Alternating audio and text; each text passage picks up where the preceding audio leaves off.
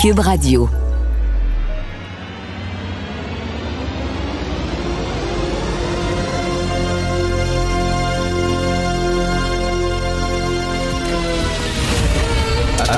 Attention, cette émission est laissée à la discrétion de l'auditeur. Les propos et les opinions peuvent choquer. Peuvent choquer. Oreilles sensibles s'abstenir. Richard Martineau. Martino. Un animateur pas comme les autres. Richard Martineau. Cube Radio. Salut, bonjour, bon jeudi, merci d'écouter Cube Radio. Donc, euh, le complotiste Alex Jones qui doit payer près d'un million de dollars parce qu'il a nié une tu- tuerie dans une école primaire. Je ne suis pas un fan d'Alex Jones. Si vous m'écoutez, vous le savez. Je n'aime pas les complotistes. Je, les trouve dangereux. Je trouve que c'est un personnage odieux, infect, dangereux, crétin. Mais au-delà de ça, OK, je veux parler là, euh, du concept même de faire payer un milliard de dollars à quelqu'un qui a nié une tuerie. Vous savez que dans les années 60, 50, 60 et même 70, il y a de grands intellectuels, et pas les moindres, de très grands intellectuels qui niaient les goulags en Union soviétique, qui niaient que la Chine de Mao n'était pas un paradis, au contraire que c'était un enfer et que Mao était le tueur en série le plus, euh, le plus débile et le plus inquiétant de l'histoire de l'humanité. Hein, L'homme qui a tué, qui a fait tuer le plus de gens. Il y a des gens qui disaient non. Ils allaient en URSS, ils étaient reçus par le gratin soviétique, on leur montrait ce qu'on voulait bien leur montrer. Ces gens-là revenaient, écrivaient des livres, faisaient des films, euh, disaient que c'était fantastique. euh, euh, L'Union soviétique, la Chine de Mao, je me souviens, Joris Ivens. Joris Ivens était un, un documentariste dans les années 60, un maoïste fini, mais vraiment fini euh, qui arrêtait pas de rendre hommage à Mao. Il avait fait une série documentaire qui s'intitulait Lorsque Yukon déplaça les montagnes. Pour les gens de ma génération, ça vous dit peut-être quelque chose. Lorsque Yukon déplaça les montagnes, une série documentaire qui avait été diffusée à Radio-Canada, toi. Radio-Canada. Et en montrant la Chine de Mao, mais c'est fantastique, la révolution culturelle, la grande marche. C'était un fou. Ces gens-là niaient ce qui se passe. Est-ce qu'on aurait dû les censurer? Est-ce qu'on aurait dû euh, leur donner un- une amende d'un milliard de dollars? Il y a des gens actuellement, et pas les moindres, il y a même des journalistes sérieux, réputés, qui disent qu'il n'y a pas eu de génocide au Rwanda. Vous savez, au Rwanda, les, les Tutsis, les Hutus et tout ça, euh, il y a eu un génocide, euh, beaucoup de morts, mais il y a des gens qui nient qu'il y a eu un génocide. Il y a des gens qui nient le génocide arménien. Tiens. Et qui disent non, ça s'est jamais déroulé. Est-ce qu'on devrait les mettre à l'amende? Euh, écoutez, je sais pas. Et on en fait un martyr, là. Alex Jones va pouvoir dire un milliard de dollars. C'est complètement débile ce qu'il disait. Mais moi, je dis qu'on on répond à la débilité en ayant des faits et en démontant, mais pas en disant aux gens, tu n'as pas le droit de dire ça. Il y a des pasteurs chaque dimanche dans toutes les églises du Québec. Il y a des gens qui disent que la théorie de l'évolution, c'est faux. Que l'homme euh, a été créé par, euh, par le Dieu et la femme, c'était une côte d'Adam. Ces gens-là répètent ça. Pendant des années, ils ont dit que vous n'avez pas besoin euh, de, de porter un condom, que Dieu va vous protéger. Même chose avec, euh, le vaccin. Est-ce qu'on va les mettre à, l'amende? Est-ce qu'on va les mettre en prison? À un moment donné, je sais pas. Moi, j'ai beaucoup de difficultés avec ça. Et ce n'est pas parce que j'aime Alex Jones. Absolument pas. Mais il n'est pas tout seul à nier des choses, puis à dire n'importe quoi, puis à dire des conneries. Euh, lui, puis c'est vrai qu'il allait plus loin. il disait qu'il y avait des comédiens qui avaient été embauchés, puis euh, qu'il n'y a absolument pas eu de, de tuerie à Sandy Hook, puis tout ça. C'était des bêtises. Mais un milliard de dollars d'amende. Si on commence à distribuer les amendes aux gens qui disent des bêtises, on finira plus, malheureusement. Cette affaire qui est complètement tirée d'un film d'espionnage. Pourquoi? C'est vraiment intéressant? On peut pas dire l'inverse. Donc, la drogue, c'est non. Un journaliste d'enquête, pas comme les autres. Félix Séguin. Alors, Félix, c'est la deuxième saison du balado Narcos PQ. Et on est très fiers de vous la présenter. D'abord parce que la première saison euh, ben, a cartonné, disons sans fausse modestie, là, euh, s'est retrouvé en tête des balados francophones au Canada quand c'est sorti il y a quelques années. Et euh, je dois dire qu'on subissait euh, des pressions à peine cachées pour en faire une deuxième saison euh, du public euh, notamment qui demandait à quand, à quand euh, cette, euh, ce prochain thème où on abordera les dessous du trafic de, de, de stupéfiants. Alors ce qu'on a décidé, c'est de faire Narcos PQ au cœur de la Colombie. Euh, tu sais, et vous savez très bien maintenant là qu'on a diffusé une émission de JE au cours de laquelle, avec un narcotrafiquant québécois qui achemine deux tonnes de cocaïne au Québec, on a on, on, est allé dans la jungle colombienne, on a vu toutes les étapes de ce narcotrafic, on a vu que ça arrivait sur les ailes d'Air Canada à Montréal, et etc. Euh, et, euh, et, justement, là, il y a tellement de matériel avec Marc Sandreski, mon collègue, qu'on a enregistré là-bas, tellement d'audio qu'on pouvait pas laisser ça sur la table. Euh, alors, euh, si tu veux bien, on peut écouter le premier extrait de, de la balado qui nous raconte un peu comment Engel, ici au Québec, a commencé à, à trafiquer des drogues qui vont euh, qui vont l'amener ensuite en Colombie. Engel, c'est le nom fictif de cette euh, source euh, qui nous a amenés en Colombie. Et il m'approche, il dit Tu veux aller à Ottawa? À Ottawa, faire quoi? Il dit Amener du produit. J'étais comme Fuck. Il savait que moi, j'aimais pas ça. Moi, l'adrénaline, les armes à feu, c'est bon, mais entrer dans le trafic, je pas ça. Mais il m'a dit, écoute, c'est juste 4 kilos. 4 kilos de coke. On va mettre ça dans les speakers, à l'intérieur de la voiture. Puis tu vas t'habiller comme si tu allais à l'église. Mettre ta cravate, va chez Dollarama, acheter des lunettes, mettre tes lunettes. C'est un nerd, tu sais? Aïe, aïe, OK, je vais écouter la suite, moi. non, mais justement, c'est un deuxième extrait pour toi, parce que lui, il a travaillé euh, pour le cartel d'El Chapo Guzman.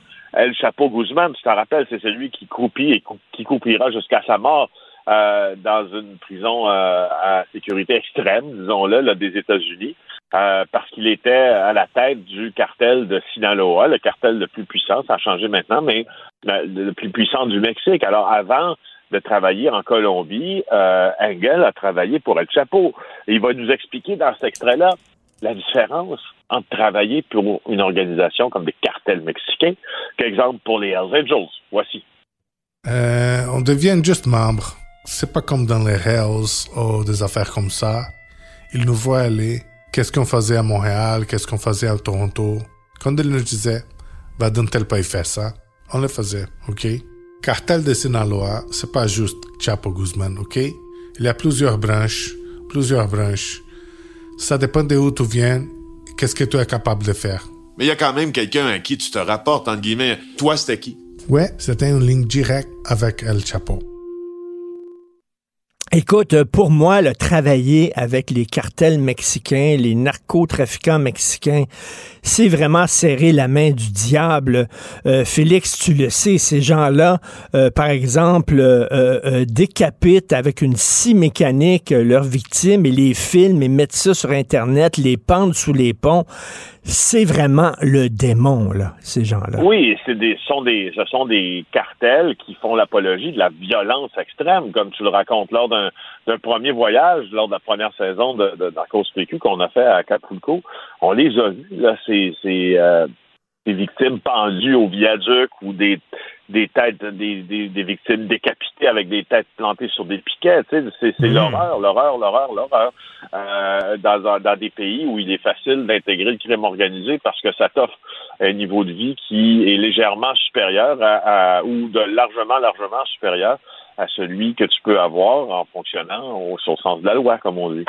Non, non, mais puis là, on va être comme dans tes souliers, toi, là. là. C'est-à-dire que, tu sais, euh, on va mener l'enquête avec toi, là. Ben oui, c'est ce qui est le fun de la balado, puis c'est toujours ça. C'est le feeling. C'est le Ben oui. sentiment du narrateur, c'est le sentiment des narrateurs dans ce cas-ci, parce que euh, il y a moi et, et Marc Sandreski. Il y a quelque chose dans cet exercice-là euh, qui ne peut pas être rendu avec autant de finesse ailleurs. Euh, tu sais, quand on quand on, fait le voyage là pendant six heures là dans les, collines du Boyaca, on ne sait pas trop où on nous amène et tout ça. Euh, c'est quand tu as le temps d'entendre défiler ce voyage-là que tu sens comment les protagonistes de l'histoire eux-mêmes euh, se sentent. Donc mm-hmm. c'est pour ça que je vous conseille d'écouter. C'est l'exercice le plus euh, c'est le plus le, plus fastidieux à mettre en, en montage, mais c'est aussi probablement celui qui donne l'effet le plus réel de ce que ben, c'est. c'est ça, c'est très immersif un balado. Hein. Moi, j'aime ça écouter euh, des balados parce que tu es vraiment dans les souliers de la personne. Tu mènes l'enquête lorsque le balado est bien raconté et bien monté aussi. Euh, j'imagine que c'est le cas de Narcos PQ. Donc, c'est disponible à partir d'aujourd'hui sur dans la bibliothèque de Cube Radio? Exactement, ou sur toute euh, bonne plateforme de balado. Écoute, euh, très hâte euh, de voir ça, parce que c'est un monde... Toi, tu as, interviewé plusieurs grands criminels, des gangsters, des mafiosi et tout ça. Est-ce que ces gens-là, tu sais, parce qu'il n'y a pas de troisième voie, là, il y a deux façons de s'en sortir, c'est soit la prison, soit les pieds devant, dans une caisse en bois. Est-ce que ces gens-là, ils savent ça? Est-ce qu'ils sont, est-ce qu'ils sont conscients de ça ou ils pensent qu'il y a une troisième façon, c'est-à-dire t'en sortir vivant sans la prison? Parce qu'il ben, En fait, c'est curieux. Tu as raison de.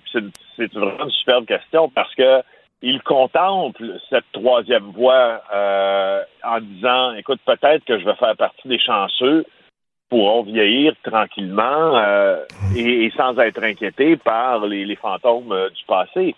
Sauf qu'ils sont conscients que de, manière probabiliste, c'est pas ça qui va arriver. Puis les deux options qui sont devant eux, c'est de continuer cette carrière-là ou, ou, de mourir si on l'arrête promptement. Alors, c'est souvent là qu'ils décident d'ailleurs de parler. Parce que là, et là entre en compte la vanité de ces gens-là. Parce que oublie pas que s'ils avaient choisi un business légal pour plusieurs d'entre eux, euh, ils auraient eu sûrement beaucoup de succès parce qu'il y, a des, y a des gens dans ça qui sont des, entre guillemets, des travaillants, mais ils mettent mhm. toute leur énergie euh, à transgresser la loi puis à s'écarter du droit chemin. Sauf que s'ils mettaient, c'est vrai cette affirmation-là, que s'ils mettaient le même genre, le même niveau d'énergie euh, dans une entreprise légale, elle serait probablement hyper rentable. Mais c'est ça, parce qu'on dit souvent ça, et ça devient même un cliché en disant c'est souvent des gens qui sont assez futés, qui sont assez rapides, et effectivement, si ces gens-là n'étaient pas euh, dans le côté sombre de la force, mais plutôt dans le côté lumineux, euh, ça pourrait être des hommes d'affaires assez redoutables. Est-ce que tu le crois, ça, vraiment? Oui, je crois vraiment, je le crois vraiment. Puis moi, là, je, je la posture que j'adopte quand euh, j'interviewe ces gens-là, c'est une posture qui est exemple de jugement. Euh, parce que, tu sais, les questions nous reviennent souvent. Ouais, mais tu sais, quand tu... Euh, tu sais, ces gens-là ont commis des crimes innommables parfois, ils ont fait du mm. mal à tant de personnes, et ils ont raison de le penser. Maintenant, est-ce que est-ce que toi, quand tu interviews quelqu'un comme ça, tu es juge et le bourreau? La réponse, c'est non. La réponse, c'est tu dois comprendre y a plusieurs de ces existences-là qui étaient gâchées à la base. Hein. On n'a pas tous des chances égales dans la vie de hmm. suivre le droit chemin. Et, euh, et, et c'est pour ça que je te dis, il y a tout un mécanisme qui nous mène de l'enfance à la préadolescence, à l'adolescence, à l'âge adulte, chez eux qui est intéressant à regarder parce que c'est lui qui te permet de comprendre pourquoi ils sont là. Oui, mais de, euh, de, toute façon, euh, tout, tout ce qu'on appelle fait divers ou histoire juridique, c'est pour ça qu'on aime tant les true crime et les balados comme le tien. C'est parce que aussi c'est une plongée dans l'âme humaine. C'est quoi un être humain? Euh, On a tous un côté lumineux, un côté sombre. Donc, c'est, on va écouter ça bien sûr, le balado Narcos PQ. Merci Félix. Cube Radio. Cube Radio.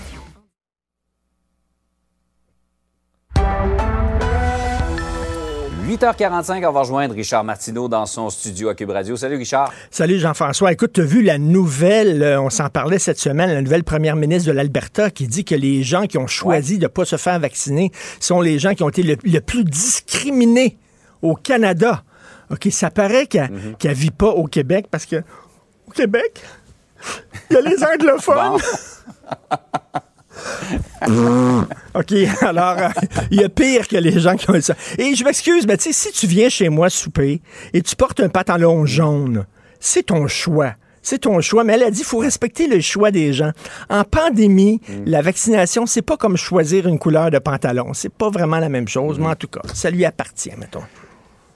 Ah oui. On va un peu rester dans le même ordre d'idées. Euh, Il y, a- il y a des limites, Richard, à, la désinformation, euh, au, euh, au complotisme. Et on vient de le voir dans le dossier de Alex Jones, qui euh, dirige ce qu'on appelle InfoWars aux États-Unis, une espèce de canal qui, euh, où passent tous ces complots-là, qui avait dit des affaires épouvantables à la suite de la tuerie de Sandy Hook. Oui, c'est ça. Il avait dit qu'il n'y a pas eu de tuerie, même que c'était des comédiens qui avaient été embauchés, etc. Des bêtises, vraiment n'importe quoi. Il s'est enrichi avec ça et là, il doit payer près d'un milliard de dollars. Écoute, Jean-François, je ne suis pas un fan d'Alex Jones, bien sûr. Euh, je n'aime pas les complotistes, tout ça. Je me pose une question, OK, Jean-François? Premièrement, est-ce qu'on est en train d'en faire un martyr, ce gars-là? Ça sera pas Ah, un vrai. service à rendre à personne. Un milliard de dollars, il va dire, regardez, on veut me faire taire, c'est la preuve que je dis la vérité et tout ça. On est en train d'amener de l'eau au moulin. Et je te rappelle que dans les années 60, Jean-François, il y a de grands intellectuels français, des gens comme Jean-Paul Sartre, par exemple, des gens comme Simone de Beauvoir, des grands intellectuels qui vendaient des livres, qui étaient sur tout- toutes les tribunes, qui disaient qu'en Russie, il n'y avait pas de goulag. Quand, euh, dans la Chine de Mao, c'est pas vrai que les gens se faisaient tuer, alors que Mao Tse-tung est le tueur en série le plus débile de toute l'histoire de l'humanité. Il y a des millions de personnes qui, qui, qui envoyaient à la mort. Puis on disait non, c'est le paradis dans ces pays-là. Est-ce qu'on aurait dû les mettre en prison? Est-ce qu'on aurait dû les censurer? Est-ce qu'on aurait dû leur faire... Tu sais qu'aujourd'hui, actuellement, il y a des gens qui nient euh, le, le, le- le- le- ce qui s'est passé au Rwanda, là, comme quoi il y a vraiment eu, euh, euh, tu sais, une, de, de- de- voyons, une bataille entre deux... euh, génocide. un génocide, c'est ça. Il y a des gens qui nient aussi le génocide arménien et tout ça. Il n'est pas tout seul là, à dire des bêtises et tout ça. Est-ce qu'on va commencer à donner des, des, des amendes à chacun? Je pose, je pose la question. là. Je suis pas un fan, absolument pas, d'Alex Jones. Et je comprends que la liberté d'expression, elle n'est pas absolue. Elle doit être encadrée, tout ça. Mais est-ce que c'est un service qu'on se rend que de, de faire de ce gars-là particulièrement lui euh, un martyr comme ça, je Ouais. sais pas, mais ça Je gagne. comprends, mais en même temps, Richard, est-ce qu'on peut laisser aller ça, dire des, des choses horribles euh, Mais- face à des gens qui viennent de vivre le pire deuil qu'on Ben, puisse Tout vivre? à fait, mais tu sais, la meilleure façon de lutter contre la bêtise est d'arriver avec des faits, des arguments, de démonter ces gens, de ce qu'ils disent Ouais. et d'arriver, tu sais, bon, à dire, bon, écoute, je suis pas en train de pleurer actuellement sur le sort d'Alex Jones. Je me demande seulement, Mm. est-ce que c'est la meilleure façon de lutter contre la désinformation? Parce que, tu sais, il va en avoir d'autres. Il va en avoir d'autres, des Ah oui. gens là, dans le deep web et, et tout ça, là, qui vont aussi faire circuler toutes sortes de bêtises. Euh, je sais pas, je me pose la question, mais un milliard de dollars. Cela dit, c'est vrai que c'est enrichi énormément avec ses propos complètement débiles. Mm-hmm. Par ailleurs, on vient chez nous avec euh, cette, euh, ce refus euh, des euh, députés du Parti québécois, mené par Pierre- Paul Saint-Pierre Plamondon, de, de prêter serment à la reine. T'as une bonne histoire à raconter Ben, écoute, oui, ben lui, il, il dit, tu sais, pourquoi je prêterais serment à la reine? Je n'y crois pas. Je Puis là, on oblige les gens à se parjurer finalement, parce que tu tu portes serment à quelque chose auquel tu crois pas, à une institution que tu Ouais. attaques finalement, que tu veux rien savoir. Et moi, je pense que c'est ce que les gens aiment de PSPP, c'est que euh, ben il est, il est cohérent. Tu sais, il dit, moi, regarde, je ferai pas semblant et tout ça. Et tu sais, Jean-François, qui est pas tout seul à se tenir debout face à la reine. Il y a aussi Bibi. Bibi aussi. Il s'est tenu debout. Je vais, je vais te raconter ça. Il y a quelques années, euh, lorsque Stephen Harper était premier ministre du Canada, euh, c'était le jubilé de la reine. On a frappé des médailles. On a frappé des milliers de médailles. On savait plus à qui les donner. On arrêtait le monde dans la rue en disant Ça te tente d'avoir une médaille de la reine? J'ai reçu un téléphone de quelqu'un du Parti conservateur. Monsieur Martineau, est-ce que on voudrait vous euh, remettre la médaille de la reine d'Angleterre pour le jubilé? Je dis Diantre. Et je sais que tu te poses la question, Diantre, pourquoi Richard Martineau? Mais c'est pour, c'est pour mon implication pour l'humanité. Voyons, voyons donc. Et je pense, le libellé, je pense que c'était, il a participé à révolutionner le milieu de l'information avec son utilisation audacieuse des accessoires. Je crois que c'était ça. Mais bref, Écoute, Mais c'était mérité. Ouais, écoute, là. Alors, tu sais, quand t'es rendu à vouloir me donner une médaille, c'est parce que vraiment, là, t'étais en train, t'étais dans le fond de tiroir. Tu sais, là, je pense qu'après moi, c'est les frères Tadros. Tu sais, vraiment, là. Alors, euh, j'ai dit non. Je me suis tenu T'as debout. dit non. J'ai dit, alors que cette médaille-là, Wow. aujourd'hui, vaudrait quoi? 50 cents, peut-être? Hein? Alors, j'ai dit non à une médaille de jubilé de la reine, toi. Alors, je suis solidaire avec euh, Paul Saint-Pierre Plamondon. Moi, il faut se tenir debout à un moment donné. Martineau, un homme de principe. Un homme de principe, tout à fait. Hey, passe une belle journée, Richard. Bonne journée, salut. C'est vrai qu'on aime autant qu'on déteste, Martineau, C'est sûrement l'animateur le plus aimé au Québec. Vous écoutez Martineau. Cube Radio.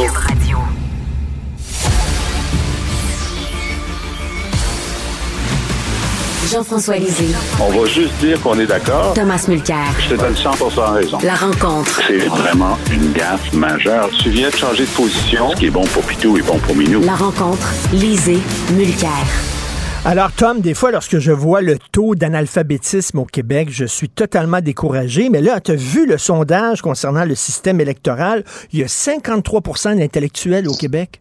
Oui, je suis encouragé. oui. Mais M. Legault s'est trompé parce qu'il pensait que tout le monde était comme lui, anti-intellectuel. Mais non, euh, la plupart des gens au Québec veulent qu'on ait un système démocratique qui soit, tenez-vous bien, démocratique, c'est-à-dire où la voix des gens compte et la proportion des gens qui sont à l'Assemblée représente leur vote. Qui l'eût cru? Alors, c'est là où on est rendu. M. Legault pensait s'échapper, mais il va avoir un bon débat là-dessus.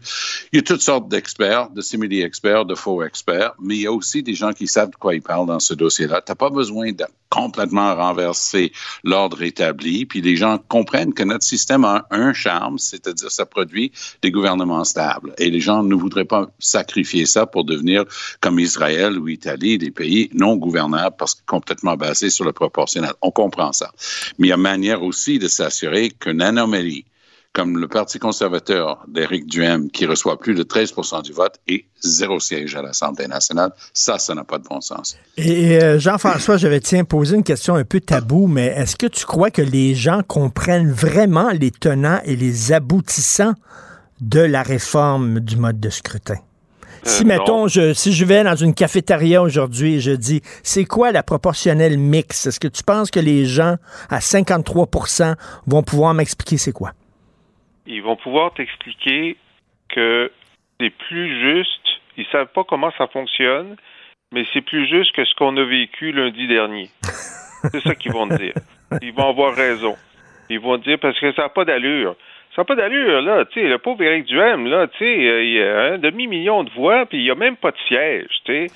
Ça fait que ça prend une réforme. Puis moi, je veux dire, le nombre d'intellectuels, d'abord, euh, il y en a 79 des, des, électeurs d'Éric Duhem sont intellectuels.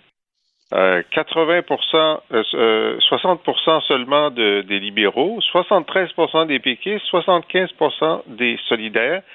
Mais c'est vrai que les gens que, euh, que François Legault fréquente tous les jours, il y en a juste 30 qui sont intellectuels, c'est-à-dire 30 des électeurs de la CAQ qui sont pour la réforme. Alors, je, les comprends. Dans son réseau, dans son réseau, lui, il n'y a pas beaucoup d'intellectuels, mais s'il sortait un peu, il en trouverait énormément. Euh, on revient sur les propos de la première ministre de l'Alberta qui dit que les gens qui ont décidé euh, par choix de ne pas se faire vacciner sont les personnes qui ont été le plus discriminées au pays. Qu'est-ce que tu en penses, Tom? Elle a dû d'ailleurs clarifier un peu ses propos aujourd'hui. De, de son vivant. De son Donc, elle vivant. est née au début des années 70, elle a 51, je pense, sauf erreur. Bon, c'est une bourde, mais le genre de bourde qui traîne lorsqu'une personne quitte son micro. Parce qu'avant, elle avait fait de la politique, mais pendant des années, elle était Éric Duhem en Alberta. Elle avait un micro, elle disait n'importe quoi pour attirer des, des auditeurs. Et voilà qu'elle a un peu gardé ces habitudes-là. Parce que, soit dit en passant, la grosse différence entre elle et Jason Kenney, mais c'est un problème dans les deux sens, Kenney était très bon au gouvernement. Il savait comment les choses marchaient. Il était zéro pied une barre pour traiter avec son caucus, de traiter avec le monde, les militants, les supporters. Horrible. Et, ça s'est vu, il s'est fait éjecter. Elle a énormément d'entre-gens, beaucoup de charme. Euh, on me dit de l'interne que sa manière de gérer le caucus depuis qu'elle est arrivée, les gens sont palmés, ils sont heureux. Mais elle connaît rien au gouvernement. Puis l'Alberta, après le Québec et l'Ontario et la Colombie-Britannique, c'est une des plus importantes provinces, puis en termes de richesse naturelle, probablement la plus importante. Donc, c'est pas n'importe quoi qu'elle a géré. Donc, sortir des conneries comme ça, parce que, entendons-nous bien là, Black Lives Matter, c'était de son vivant. Les pensionnats autochtones, même en Alberta, c'était de son vivant, on se comprend? Donc, de dire que les gens les plus discriminés ce sont les gens qui ont décidé de ne pas se faire vacciner. C'est un non-sens parce que ça dépend de leur choix. C'est pas comme ça qu'ils sont nés. Ben c'est ça. Euh, euh, d'ailleurs, euh, Jean-François, elle dit il faut respecter leur choix. Ça, là, les anti-vax reviennent souvent avec, ça. Est-ce que c'est seulement un choix? Si tu viens chez moi et tu portes un pantalon jaune, Jean-François, c'est ton choix. Je vais le respecter de porter un pantalon jaune. Cela dit, en pleine pandémie, de ne pas, pas se faire vacciner, est-ce que ce n'est qu'une question de choix personnel? Ben, c'est une question de choix euh, qui, euh, qui entraîne des conséquences. Je veux dire, mhm. euh, par exemple, si tu n'es pas vacciné, c'est ton choix, mais lorsqu'il y a une vague avec une très forte contagion, ben, tu pourras pas prendre le métro, tu pourras pas aller au restaurant, tu pourras pas faire ceci et cela, effectivement. Donc, tu es victime d'une discrimination décidée en fonction d'un intérêt supérieur qui est la santé publique de l'ensemble des gens. Mais c'est pas la même chose que de pas pouvoir te loger parce que la couleur de ta peau fait en sorte qu'il y a des propriétaires qui veulent pas euh, te loger. Ça veut, euh, du vivant effectivement de Daniel Smith, euh, les, les gays n'étaient pas respectés à cause de leur orientation mmh. sexuelle. Je veux dire, on peut faire la liste là. C'est tellement euh, c'est tellement euh, outrancier ce qu'elle a dit. Et puis en plus, bon, c'est une, discrimination qui a duré deux ans, alors qu'il y a des gens qui souffrent de discrimination pendant toute leur vie. Euh, Jean-François, tu veux revenir sur des propos qu'a tenus Amir Kadir qui semble critiquer une position de Québec solidaire.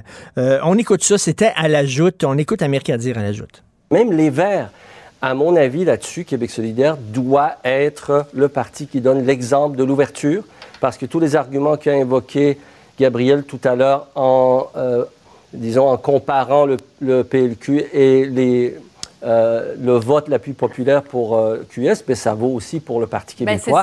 et donc, ça doit s'imposer. Je le regrette, je ne sais pas quel type de pression sont venues de l'interne pour l'emmener à émettre ce genre de, je dirais, ce genre de position qui vraiment n'est pas à la hauteur de ce que moi je m'attends de mon parti. Hmm. Alors, Jean-François? Alors, de quoi parle-t-il, Amir Kadir? Il parle du fait que, euh, donc, à l'élection, il y a eu trois partis qui ont eu, euh, qui ont eu entre 14 et 15% des voix, c'est-à-dire le PLQ, le PQ et Québec solidaire. En fait, le PQ et Québec solidaire ont plus de voix que le PLQ. Euh, et donc, Québec solidaire et le PQ demandent chacun d'être reconnus comme euh, groupe parlementaire, mais euh, Gabriel Nadeau-Dubois, hier, a dit non, non, non, non, non, c'est pas ça, là. C'est pas ça. C'est nous, Québec solidaire, on doit être reconnus comme groupe parlementaire, mais pas le PQ.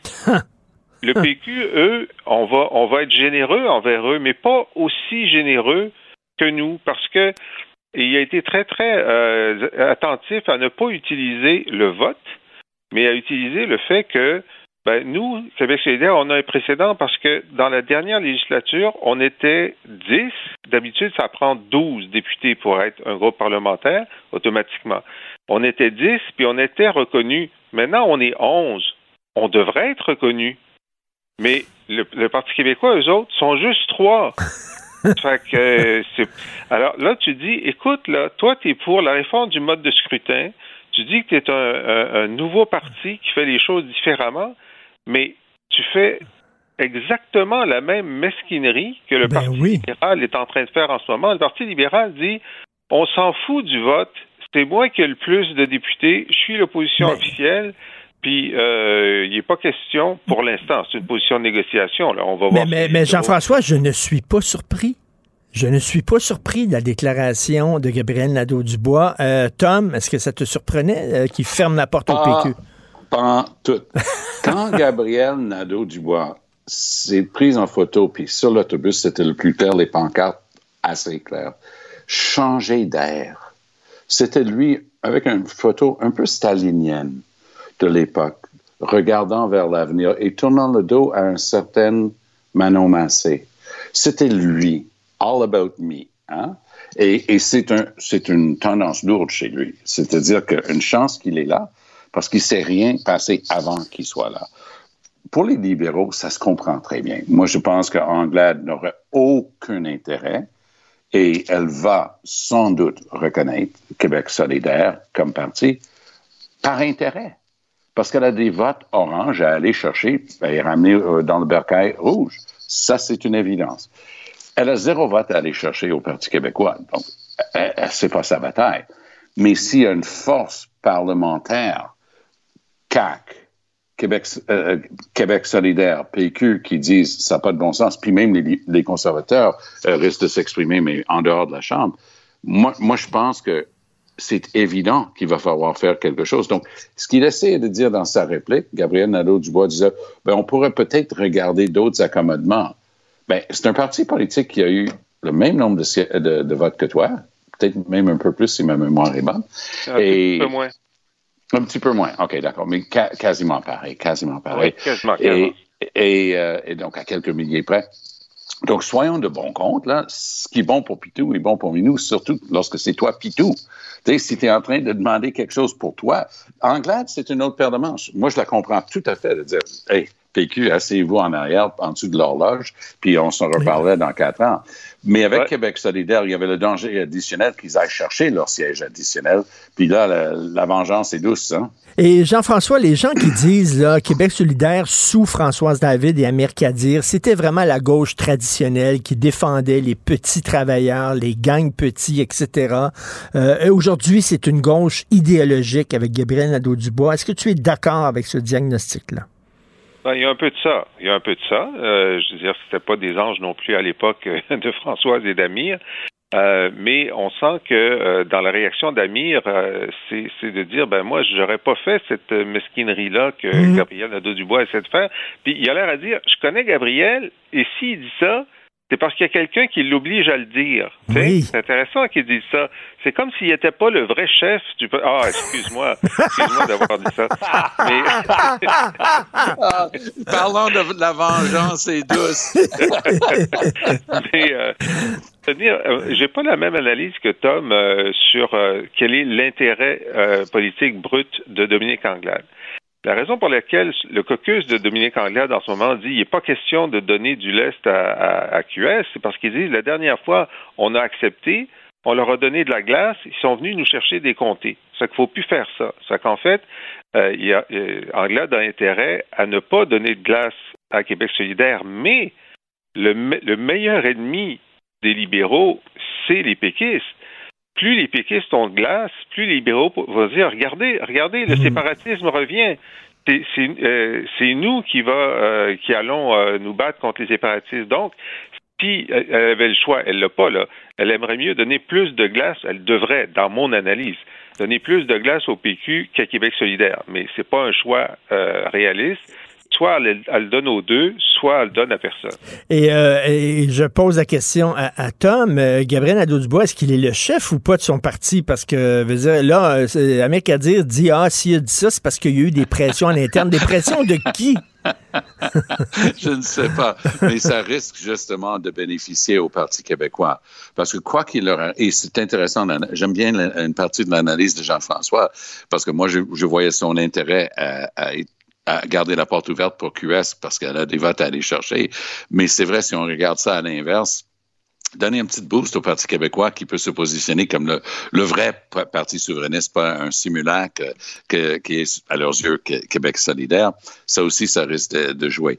Mais mesquinerie pour mesquinerie, là, soyons clairs, ça se peut pas de dire que tu veux quelque chose pour toi, puis tu le veux pas pour ton prochain. Sais, ils, ils, peuvent plaider tout ce qu'ils veulent des, des, des trucs antérieurs. La, la loi est la loi. C'est écrit 12. T'as pas 12, t'as 11. T'es pas un parti. Toi, tu veux ça pour toi? Très bien. L'autre a eu autant de votes que toi parce qu'on a tendance à parler juste du 12. Mais la loi dit 12 où il y a un pourcentage du vote de 20% Et ça, c'est un truc qui date à une époque où il y avait deux partis. Ben, L'ADQ est venu avec Mario Dumont à, à, travers ça, commencer à brouiller les cartes déjà. Et on vit toujours l'écho de ce boom de l'arrivée de Mario Dumont et de l'ADQ qui a cassé l'ordre établi. Souverainiste ou fédéraliste, je m'en balance. Non, souverainiste ou fédéraliste, je m'en fous. Moi, je suis un gars de droite économiquement. On n'a pas eu ça depuis 50 ans. Mais que ça mange en hiver, ça? Autour de la table du, Parti libéral, Richard, mon chef était l'ancien chef conservateur. Un de mes collègues au cabinet Henri-François Le Gautrin, l'ancien chef du NPD au Québec, qui m'a vendu ma première carte quand j'étais en première année de la fac de droit à McGill. Donc, il y avait un accommodement gauche-droite parce que les souverainistes avaient une colle qui les gardait ensemble, leur vision constitutionnelle. Les libéraux accommodaient gauche et droite parce qu'il y avait une colle qui les gardait ensemble, leur vision fédéraliste. Puis tout ça, c'est en train d'éclater, puis éclater en mille morceaux. Donc, sacrez-moi patience avec le 20% qui est écrit pour une autre époque. Là où ils sont tous rendus dans les 13, 14, 15 on oublie du M parce que tu peux pas inventer un siège. Mais il faut changer le mode de scrutin et oui, il faut être accommodant puis donner aux autres ce que tu veux pour eh toi-même. C'est un de ces principes de base. Et, mais, messieurs, on a quelques minutes de plus ce matin si vous voulez euh, euh, rester avec nous, si vous pouvez, euh, parce que j'aimerais beaucoup parler de, la commission d'enquête sur l'invocation de la loi sur les urgences.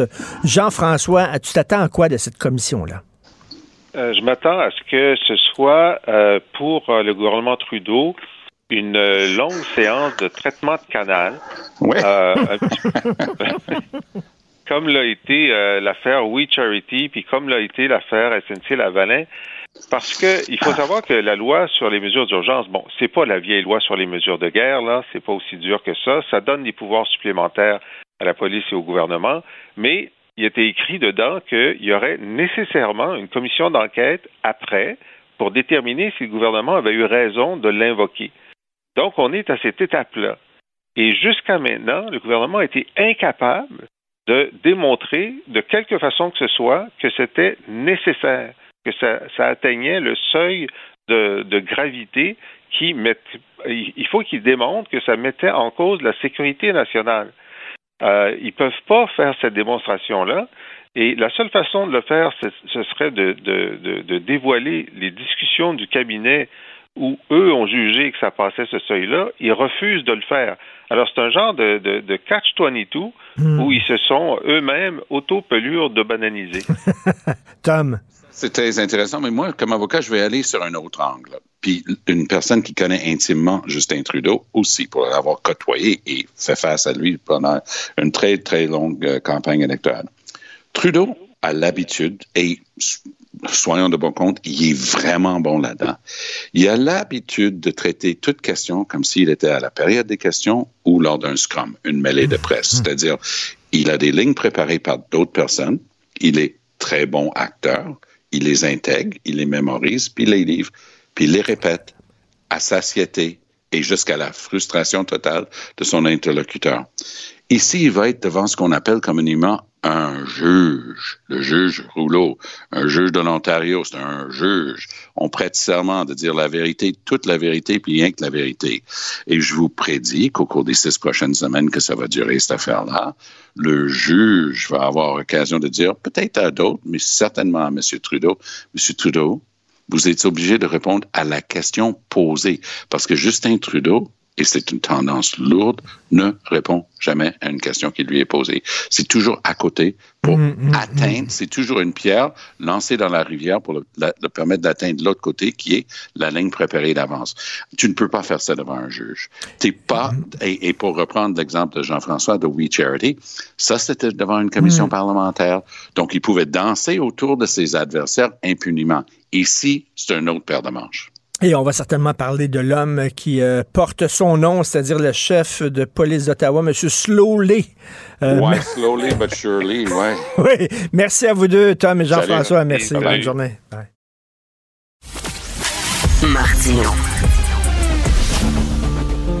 le parrain de l'actualité.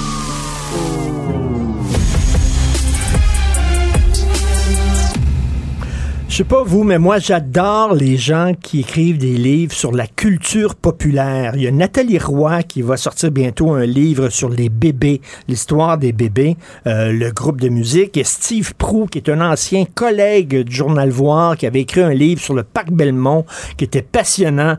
Il y a Joanne Mercier, que j'aime beaucoup, une journaliste qui écrit un livre sur les tannants. Euh, parce que la culture populaire, c'est ce qui nous forme. Hein? Encore plus que notre milieu social, encore plus que notre famille, les émissions qu'on regarde, les films qu'on regarde, nous aident à nous former à devenir ce que nous sommes. Et j'aime beaucoup, j'apprécie ça quand les gens se penchent sur la culture populaire. Et là, écoute, c'est un sacré cadeau.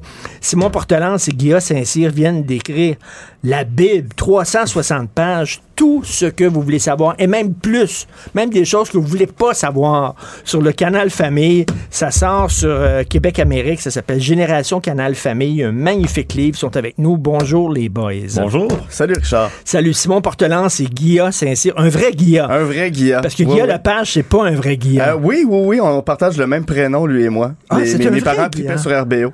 OK, je pensais qu'il avait mis euh, un A comme ça pour le fun, non, pour non, non, non, l'esthétique. ben, non, non, je l'avais rencontré un moment donné euh, comme ça, puis j'avais dit, ben, moi aussi c'est Guilla, puis on avait le, le même, même prénom. Eh mais c'est pas vrai que tes parents t'ont appelé Guilla. Non, non, non, non, parce que mon grand-père s'appelait Ok. Guy.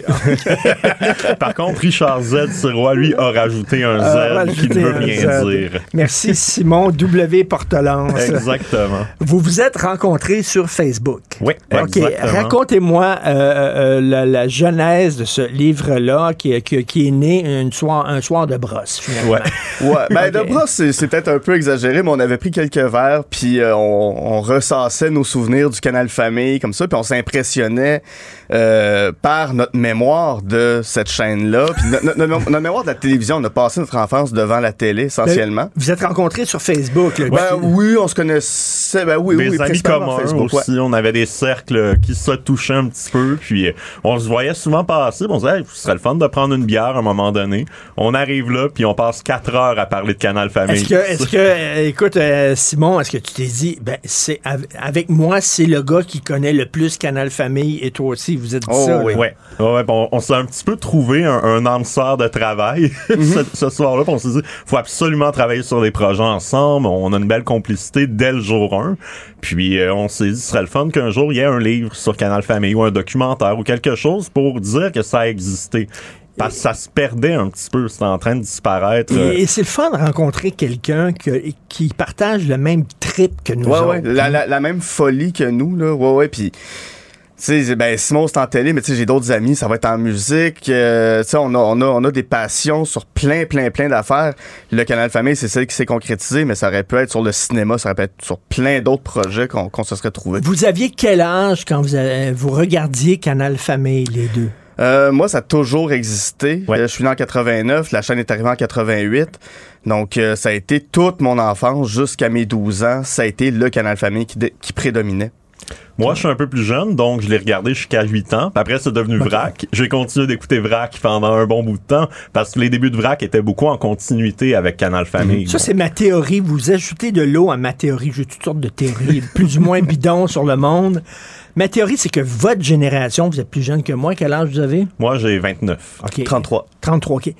Ma génération, on est nostalgique de notre adolescence. Mhm. C'est vraiment, là, on écoutait du rock progressif à l'époque, puis tout ça. là, on est nostalgique de notre adolescence. Votre génération, vous êtes nostalgique de votre enfance. Euh, vous parlez de passe-partout, puis vous parlez de Canal Famille quand vous étiez en petit pyjama à pattes, puis tout ça. Euh, c'est vrai, non? Ouais. Ben, Ben oui, puis non. Mais c'est vrai que nous, on est la dernière génération qui a vécu le monde d'avant, avant l'Internet, avant la, la technologie, puis on, on a vécu ça, puis on a vu la transformation. On est assez jeune pour super bien la maîtriser. Donc c'est sûr qu'il y a une nostalgie de cette époque inconsciemment où tout était complètement différent. Puis ça, c'était notre enfance parce que rendu à l'adolescence, on était dans Internet, on était dans, dans tout ça. Il y a Mhm. peut-être cette différence-là. Ouais, ouais. Mais même au niveau de la musique, moi, je suis, je suis pas nécessairement un nostalgique. J'aime le passé, j'aime comprendre, j'aime analyser, j'aime étudier le passé. Mais ça ne me manque pas, étrangement, de faire un livre là-dessus. euh, mais on, on voulait rendre l'histoire telle qu'elle était et non pas euh, la, la, la couvrir de sucre puis faire semblant que tout était parfait. Mais euh, moi, si, si je réentends une chanson de mon adolescence, je suis quand même heureux de l'entendre. Puis J'ai des, des beaux moments de mon adolescence. La musique me rejoignait peut-être moins dans ce qui se faisait. Mais c'était quand même là. Moi, j'ai grandi avec les, les cowboys fringants, surtout. Ben ça, ouais. c'est toute mon adolescence. puis j'en écoute encore aujourd'hui. Puis je suis toujours heureux de réentendre ces chansons-là. Il y, a, il y a un podcast, il y a un balado euh, qui existe, euh, euh, c'est Quentin Tarantino et Roger Avary, qui est un réalisateur aussi, qui parle de l'époque des VHS. OK? Puis eux autres sont nostalgiques de l'époque des clubs vidéo où tu allais louer un VHS, puis Be Kind Rewind, là, puis tout ça. Là.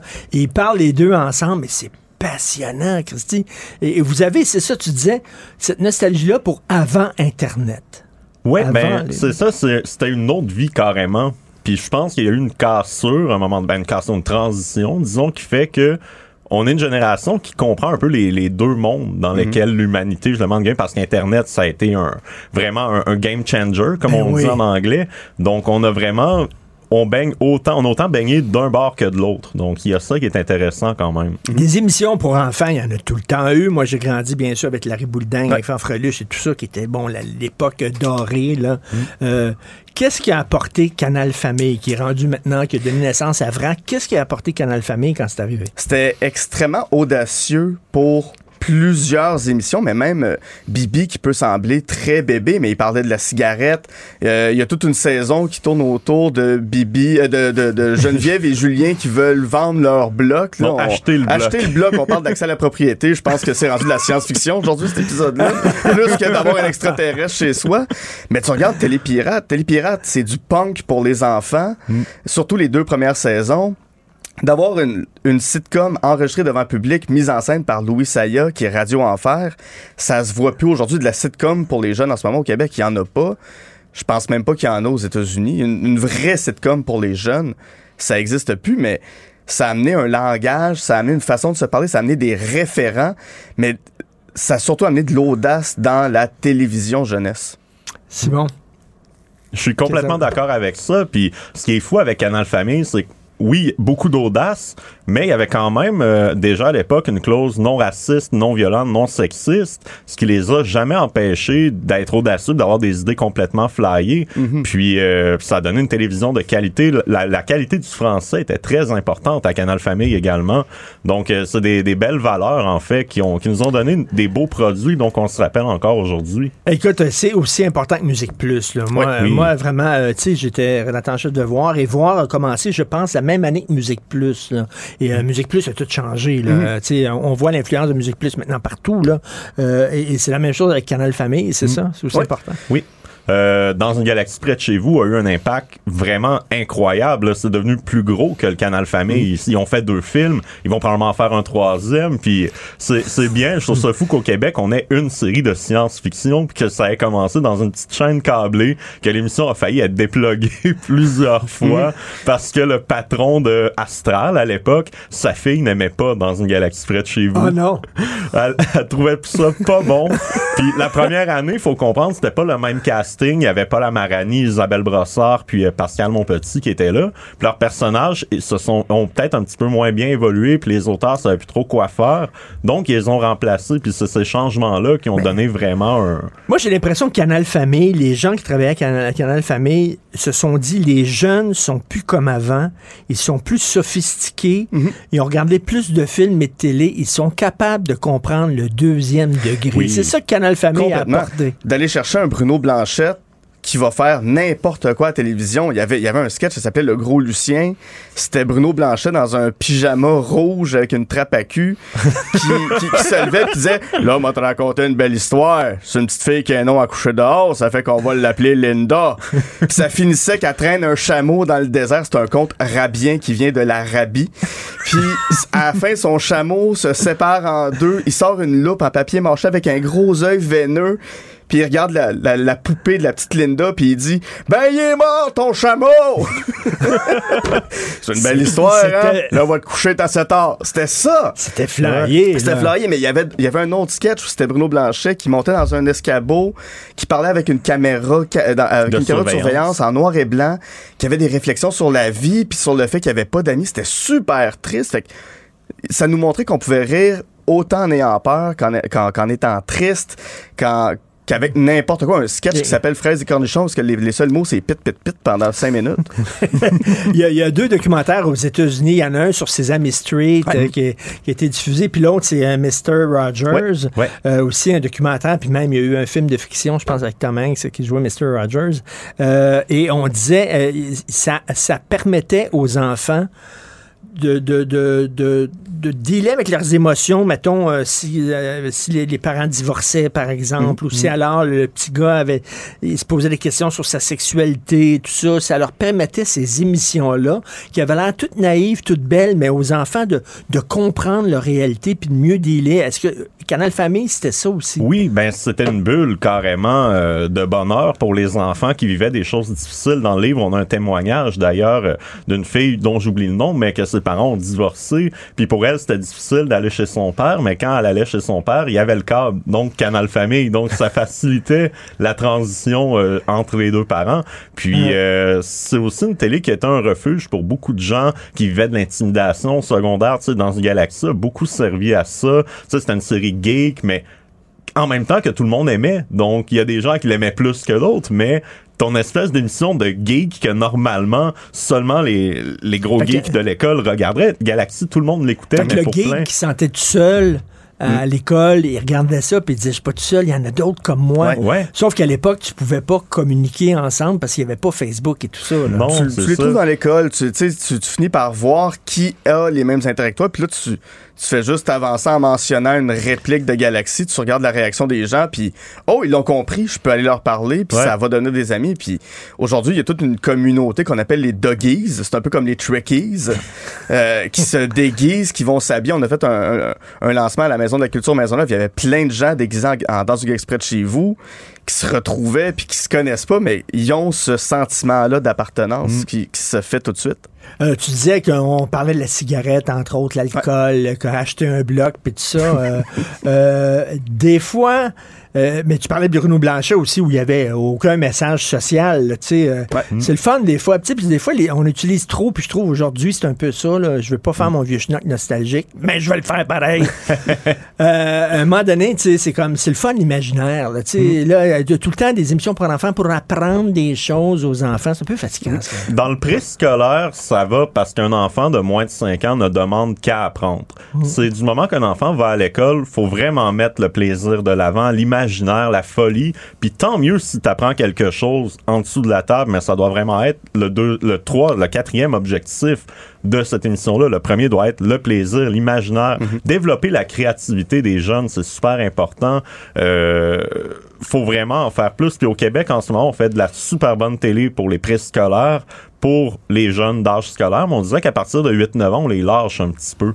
Puis euh, nous, une des raisons pourquoi on a fait ça, Canal Famille touchait tous les groupes d'âge. Puis il faut revenir, faut que les, les jeunes aient, peu importe l'âge qu'ils ont, même jusqu'à 19-20 ans, aient Mm. des émissions Mm. qui leur parlent réellement. Et, et Guillaume, est-ce que maintenant on est trop, euh, tu sais, la fameuse rectitude politique, faut faire attention, puis tout ça, est-ce que c'est ça? Parce qu'à l'époque, c'était flyé, là. Mm-hmm. Euh, les, les créateurs, les comédiens, tout ça, pouvaient, tu sais, de sky is the limit, là, comme on pouvait dire, la Canal Famille. Est-ce qu'aujourd'hui, c'est trop encadré? Moi, je pense que ça vient d'en haut. Je pense que Oui. le problème va venir souvent plus du diffuseur. Puis ils veulent tous euh, faire quelque chose d'audacieux, d'irrévérencieux, puis tout ça. Mais dès que tu commences à l'apporter sur la table, les boss vont commencer à sentir Euh. certaines plaintes arriver ou ils vont eux-mêmes avoir une espèce d'autocensure ou se demander est-ce que les commanditaires vont rester? Ça, c'est un gros enjeu aussi. Même si en télévision jeunesse, il n'y a pas de publicité, mais est-ce qu'on va quand même avoir nos sous si on diffuse quelque chose comme du Bruno Blanchette à la télévision?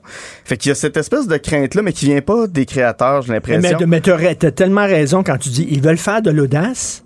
Puis là, quand tu arrives avec quelque chose d'audacieux, ils disent, Hum. fait que Ben, tu veux ou tu veux pas? Je prends juste un exemple d'une de mes amies qui écrit sur une, sur une série pour les pré-ados. Elle met une référence à Alien dans son, dans son truc. Puis elle se fait dire ben les jeunes n'ont pas vu Alien, ils, ils comprendront pas ça. Mais les jeunes ont tout à apprendre. C'est sûr que si tu leur fais pas découvrir Alien par une façon, ils le découvriront peut-être jamais de Mais autrement. Nous, on regardait les Oui. Simpsons, puis Ah dans, oui. dans les Simpsons, il y a toujours des spéciaux d'Halloween à chaque année, puis il y en a un qui ont fait une réf- ils ont fait un épisode inspiré de The Shining.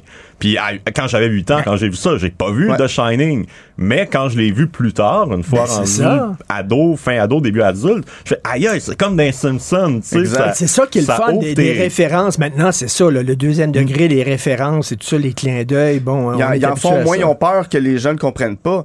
Moi, moi j'ai, j'ai, quand j'ai vu Citizen Kane la première fois, je l'ai vu peut-être dix fois dans ma vie, ce film-là, mais quand je l'ai vu, je voyais toutes les références que les Simpsons m'avaient données à ce, à ce film-là pour pouvoir l'apprécier en tant qu'adulte. Ben, c'est important ce que vous dites parce que là, on se plaint que les jeunes euh, sont sur la culture américaine Mhm. puis euh, abandonnent la culture québécoise. Mais peut-être que la culture américaine puis les shows américains puis les émissions leur donnent des Ouais, choses. ils sont plus Oui. attrayants. Ils sont plus le fun. Puis la meilleure façon, c'est pas de les obliger à regarder la télévision québécoise, c'est de leur donner des produits aussi flyés que ce qu'ils Ouais. peuvent voir ailleurs. En fait, on dit les jeunes ont abandonné la télévision québécoise. C'est pas ça, c'est la télé québé- québécoise qui a abandonné Abandonné les, les jeunes. Parce qu'on calcule encore avec les codes d'écoute sur BBM. Les jeunes vont l'écouter sur les plateformes en ligne. Fait que quand tu arrives avec une émission qui, a- qui s'adresse aux jeunes, les codes d'écoute traditionnels sont pas bonnes parce qu'ils ont pas le câble. fait que c'est c'est vraiment niaiseux de même. Je voulais dire aussi par rapport à Canal Famille, il y avait une liberté, mais il y avait des contraintes quand même à Canal Famille. Mais il y avait tout le temps une manière de jouer avec puis de, de la contourner d'une certaine manière. Puis je crois que les diffuseurs de Canal Famille, oui, il y avait leur balise, puis ils, ils le tenaient. La qualité de, du français, par exemple, dans Radio Enfer, ça avait été un gros problème parce que c'était très joual. Euh, mais les auteurs trouvaient une manière de le tourner, puis dire non, non, si on parle pas de même, les jeunes, ils se reconnaîtront pas, puis ils ont fini par l'accepter. Je, je vais vous poser une question, bitch. Euh, y a-tu une affaire qui vous tapait ses nerfs, Canal Famille? Par exemple, comme moi, quand j'avais des jeunes enfants, j'étais obligé de regarder Barney. Je rêvais de tuer le gars qui jouait le dinosaure. Ok, C'était mon rêve. Il n'y a pas un personnage que j'ai détesté autant de toute ma vie que ben, Jar Jar, peut-être dans les Star Ouais, Wars, ouais, que j'ai Barney. Moi, euh, ce qui m'énervait, c'était euh, beaucoup d'acquisitions euh, américaines des années 60. Cher Oncle Bill, La sœur volante. Puis souvent, Hey, parle, va- pas, parle pas contre Gilligan, ça, j'aimais Ben non, ça. Gilligan, c'était le On- fun. Ma sorcière bien aimée, bon, euh, c'était, c'était, bon. pff, C'était pas, pas pas tout si- le temps. Attends une minute, imagine-toi le pitch, toi. Le gars qui a pitché la sœur volante. Il est allé voir un producteur, il a dit c'est au Mexique, c'est une sœur, elle est tellement maigre, quand ils vendent, elle lève. Ouais, ouais. hey, c'est bon, ça. Mais c'est dans, c'est, dans l'époque Mary Poppins aussi. Oui, ouais, je pense ouais. qu'ils cherchaient la même affaire, mais tu sais, puis souvent, euh, Simon Pumon fait juste se dire Cher Oncle Bill, avec Brian Kitt et Sébastien Cabot. mais, mais quand tu étais enfant, tu rêvais tous de vivre dans un grand Non. building avec un ascenseur comme, comme les enfants de Cher Oncle Non, Bill? pas du Non. tout. Pas Non. du tout. Parce que moi, j'avais ma grand-mère qui restait dans un building au centre-ville d'Ottawa ou de, de, de, de Gatineau. puis je trouvais pas ça impressionnant. là. Moi, j'aimais ça avoir ma petite maison dans le hall. Puis Ben, c'était correct. Moi, une île déserte, j'aurais pas haï ça avec des choses en coconut pis en bambou. Je serais allé. Puis avec Marianne. Bon, ouais, puis Ouais, le Marianne, oui, Marianne, certain. Euh, vous avez fait 250 entrevues. C'est fou, là. Mm-hmm. À un moment donné, tu sais, quand t'es un maniaque, t'en veux plus, t'en veux plus, t'en veux plus. À un moment donné, il faut que t'arrêtes, là. 250 entrevues, vous êtes tombé dans un trou, là. Ouais. Oh, Puis on s'attendait pas à 250. On s'était dit ça va être une soixantaine, Ben oui. quelque chose comme ça. Peut-être un peu plus, mais c'est qu'on a rencontré notre ami Jean-Dominique Leduc qui a écrit le livre sur Crow.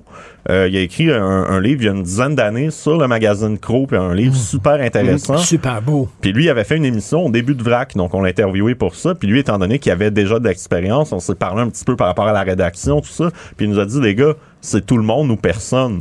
On l'a un petit peu pris au pied de la lettre. ça a vraiment été... Ouais. Euh, jusque même au meneur de, de, de claque, le- le- Ouais. le- de foule, finalement. ouais, là. ouais, ouais, l'animateur de foule de, de Radio Enfer. Euh, tu sais, puis quand tu commences à rencontrer quelqu'un, il va te dire Ouais, mais là, faut que tu parles avec un tel, faut que tu parles avec lui, faut que tu parles avec elle. Puis là, des fois, t'es chez la personne, puis il sort son téléphone, puis il dit Attends, je vais l'appeler, je vais l'appeler. OK, parfait, t'es-tu libre mercredi? Les gars, êtes-vous libre mercredi? Parfait, mercredi, vous avez entrevue avec le gars qui a designé le vaisseau de, dans une galaxie près de chez vous, par Wow. exemple. Le gars qui a désigné le vaisseau. Ouais, oui. Puis qui était à l'épicerie, qui a juste sacré sa, sa, sa commande-là pour prendre plein de, de, de, de, de cannes. cannes, toutes sortes de cannes. Il est arrivé chez eux, commençait à assembler ça, puis il a fait le Romano Fafard. Attends, il a bisouné le, Roman, le Romano Ouais, Fafard à partir de chez eux. Chez Ouais. eux, ouais, ouais. Avec des cannes de Avec des cannes de conserve. conserve. Ah, des cannes de- Wow! Ouais. OK, écoute, c'est un livre. Puis d'ailleurs, moi, ils m'ont apporté un exemplaire gratuit. Ah, ah, j'ai mon exemplaire gratuit. C'est pour ça que je fais de la radio, parce que j'ai des livres gratuits. C'est tout. C'est la seule affaire. C'est génial. Donc, c'est un sacré beau livre. Et comme je le dis, moi, j'adore les livres sa culture populaire. Puis vraiment, bravo. Euh, et euh, ben, j'ai bien hâte à vous un autre, un autre projet. Il y a d'autres affaires qui s'en viennent. Ben, à la fin de l'année, euh, Simon, un groupe d'humour qui s'appelle Les Pile Poils, on fait une revue de l'année sur le web à chaque Ouais, année. Comme le bye-bye, mais pas de cash. OK. Fait qu'on- Podcast, j'ai moins de contraintes. ouais, exact. Pas de on- cash, mais plus drôle. Et voilà. Ah, on se le fait dire. OK, all right. Hey, merci beaucoup à vous deux. Euh, Simon Portelance et Guilla Saint-Cyr, c'est aux éditions Québec-Amérique. Ça s'intitule Génération Canal Famille. Même si vous n'avez pas grandi avec le Canal Famille, lisez absolument ça. C'est passionnant et savoureux. Merci beaucoup. Merci. Merci à toi. Martino.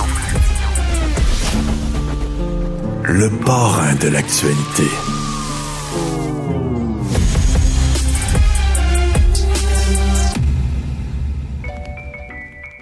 Je te rappellerai que 1,3 milliard, 44 milliards de dollars. C'est beaucoup, beaucoup d'argent. À partir de cet événement-là, il y a eu un point de bascule. Un directeur de la section argent, pas comme les autres. Yves Daou. Je m'en fous, je m'en vais dans le sud au soleil, me baigner dans la mer, et je penserai à vous en plantant mes orteils dans le sable d'où je vous laisse. Mon pays, ce n'est pas un pays. OK, Yves Daou, ben c'est tout. C'est fini pour la, la chronique économique parce que je veux pas parler de l'hiver. Oh, Richard. Bon, je sais bien, mais c'est quoi, il y a quand même 250 000 Québécois là, qui se préparent déjà là, à partir pour plusieurs mois. Sauf que ce matin, le Michel Girard vraiment leur, leur pose une grosse question. Préparez-vous, vous allez goûter parce que, écoute, le dollar canadien là, par rapport au dollar américain là, a chuté là, de 8,3 Yo! Puis si tu rajoutes la l'hausse de, de l'inflation à 8,7, là, ça fait que les Québécois, là, ça va coûter au moins 18% plus cher pour, euh, pour, cette, euh, pour cet hiver. Là. Et donc, Michel Girard donne un exemple pour une tranche de 10 000 US là, de dépenses là, que tu vas faire pendant les mois que tu vas être là. là. Ça va te coûter à peu près autour de 1800 Canadiens de plus. Qui? Euh, Et donc, euh, puis ça, là, si on exclut, là, comme Michel disait, là, on ne sait pas les impacts de tout ce qui est les, les intempéries qui ont eu lieu en Floride. Là, tu sais, Est-ce que et les parcs locatifs là-bas, là, il va y avoir eu des, des, des, des rénovations? Toute la question de l'assurance voyage compte tenu des risques. Euh, donc, euh, mettons que la facture va être, va être salée. Et ce qui est intéressant, Richard, je regardais euh, la- les- les- le, le taux de change du dollar canadien par rapport à... Écoute, en 2017, là, on était à 80 cents, là, puis là, tu regardes ça, là, ça baisse, ça baisse, ça baisse. Puis là, on est en bas presque de 72 sous, puis peut-être qu'on va être à Mais- 70 sous. là. Fait que, euh, Mais les mettons- bons côtés, les bons côtés, c'est que les Américains vont venir acheter nos affaires à nous autres ici. Oui, mais ce qu'on va Ça coûte acheter. des- cher. Oui, sauf que tout, tu sais comment on importe beaucoup des États-Unis. Là? Oui. Tout ce qui va venir des États-Unis va nous coûter très cher. Là. Fait que, tu sais, à la fin, là, moi, je pense qu'on est plus perdant que les. euh, On que- perd au change. Oh, oui, oui, en marche.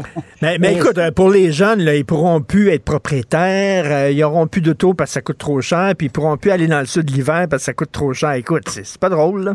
Non. Hey, mais pense aux Européens, puis aux Japonais, puis aux, aux Britanniques. Là, tu sais quoi, leur monnaie à eux par rapport au dollar américain, l'euro baisse de 15% Les Japonais, le yen japonais, moins de 20% Le Canada, c'est moins de 8% comme je viens de le dire. Et la livre sterling, c'est moins de 20% Fait que les Britanniques, les Japonais puis les, les Européens, là, je pense pas qu'ils vont aller se promener aux États-Unis 2020 ou, ou eux autres non plus, là, parce que la, la devise, leur devise aussi a chuté par rapport au dollar américain. Donc, euh, une, une facture salée pour les snowbirds, mais les snowbirds, dans leur cas, ce qu'ils sont en train peut-être d'une solution pour eux, là, c'est probablement qu'ils vont réduire le nombre de mois qu'ils vont aller, puis ils vont prendre les autres mois pour peut-être aller en République ou à- au Costa Rica ou à Cuba. Ben oui. Euh, donc, euh, peut-être une solution qui, qui va leur permettre de, de- de- que ça leur coûte moins Ça cher. fait 250 000 Québécois hein, qui euh, passent Oui. leurs hivers, les chanceux. Jaillit l'hiver, tu peux pas savoir à quel point jaillit l'hiver. Alors, on parle d'énergie, Yves. Écoute, je ne sais pas si tu as, vu cette annonce-là. C'est quand même historique. C'est la plus grosse acquisition de l'histoire d'Hydro-Québec. Ils viennent d'acheter une entreprise qui s'appelle Central River Hydro. Là, euh, écoute, pour 2 milliards US. Donc ça, c'est une grosse acquisition. Donc, ils, ils vont être propriétaires d'un parc hydroélectrique de 589 mégawatts, là, 13, euh, 13 centrales euh, hydroélectriques, trois réservoirs. Et ce, cette compagnie-là, actuellement, alimente annuellement 213 000 foyers en Nouvelle-Angleterre. Euh, c'est à peu près un peu moins que la, la, la ville de Longueuil. Et donc, euh, évidemment, euh, je ne sais pas si tu te rappelles, tous les plans stratégiques d'Hydro-Québec, on suit tout le temps ça. Le PDG, par Éric Martin, en 2018, il avait parlé de la spirale de la mort, que Hydro-Québec, dans le contexte des surplus électriques, là, écoute, ça, là, les Québécois deviendraient, avec l'énergie solaire, des producteurs d'électricité, puis qu'on vendrait notre électricité à, à Hydro-Québec, puis là, les revenus d'Hydro-Québec baisseraient. Euh, puis là, finalement, ça s'est pas réalisé. Même à l'époque, il avait ouvert la porte à, tout le monde qui avait des, la crypto-monnaie, les mineurs, puis tous les gens, venez-vous-en, on a des surplus électriques. Là, aujourd'hui, on a moins de surplus électriques. Euh, puis là, en plus, on décide d'investir aux États-Unis. Donc, euh, le rêve américain d'Hydro, à cette époque-là, euh, notre ami Eric Martel avait dit qu'Hydro-Québec était prêt à 20, 20 milliards pour des projets d'expansion à l'étranger, ce qui s'est jamais réalisé. Et, donc là, aujourd'hui, on annonce un investissement de, 2 milliards. Mais ce qui est intéressant, Richard, et tu liras le point de vue de Pierre-Olivier Pinault, c'est déjà aux États-Unis, là, on a tout un lobby euh, américain contre Hydro-Québec, là, les lobbies de gaz, tout ça. Et là, la question que pose Pinault, c'est euh, qui est spécialiste en énergie là, au mm-hmm. HEC, c'est dit là, si Hydro s'en va aux États-Unis pour devenir un compétiteur à certains Américains, là, puis tu sais comment ils sont protectionnistes, là, ça se peut très bien que l'élastique va revenir dans le visage d'Hydro parce que là, eux autres, là, de l'autre côté, vont dire Hydro vient nous compétitionner. On va, on va être très dur contre eux autres. Puis en plus, toute la question de la filière de la batterie électrique, etc. Mm-hmm. Donc peut-être mm-hmm. que, tu sais, c'est. Euh, il faut y penser quand on investit aux États-Unis pour aller compétitionner des producteurs, parce que tu te rappelles, Sophie Brochet avait dit qu'il y avait une campagne sale qui se tenait par les producteurs d'énergie aux États-Unis ben contre Hydro. Peut-être que là, on va se retrouver dans une autre bataille euh, aux États-Unis. Donc, euh, euh, une grosse annonce. Et en passant là, par la bande, évidemment, en parlant du plan stratégique, là, ce qui est clair, c'est que Hydro-Québec, dans son plan stratégique, évalue concrètement la possibilité d'un barrage hydroélectrique. Puis là, ils nous ont confirmé qu'il y avait des études qui étaient faites dans, dans le cadre du plan stratégique. Puis l'autre mm. chose, Richard, c'est que là, ils ont dit clairement que c'est fini le bar ouvert on ne doit pas chercher à devenir un magasin de, de l'or à mois pour la vente d'électricité, puis là, ils vont commencer à augmenter les prix euh, pour le, secteur industriel.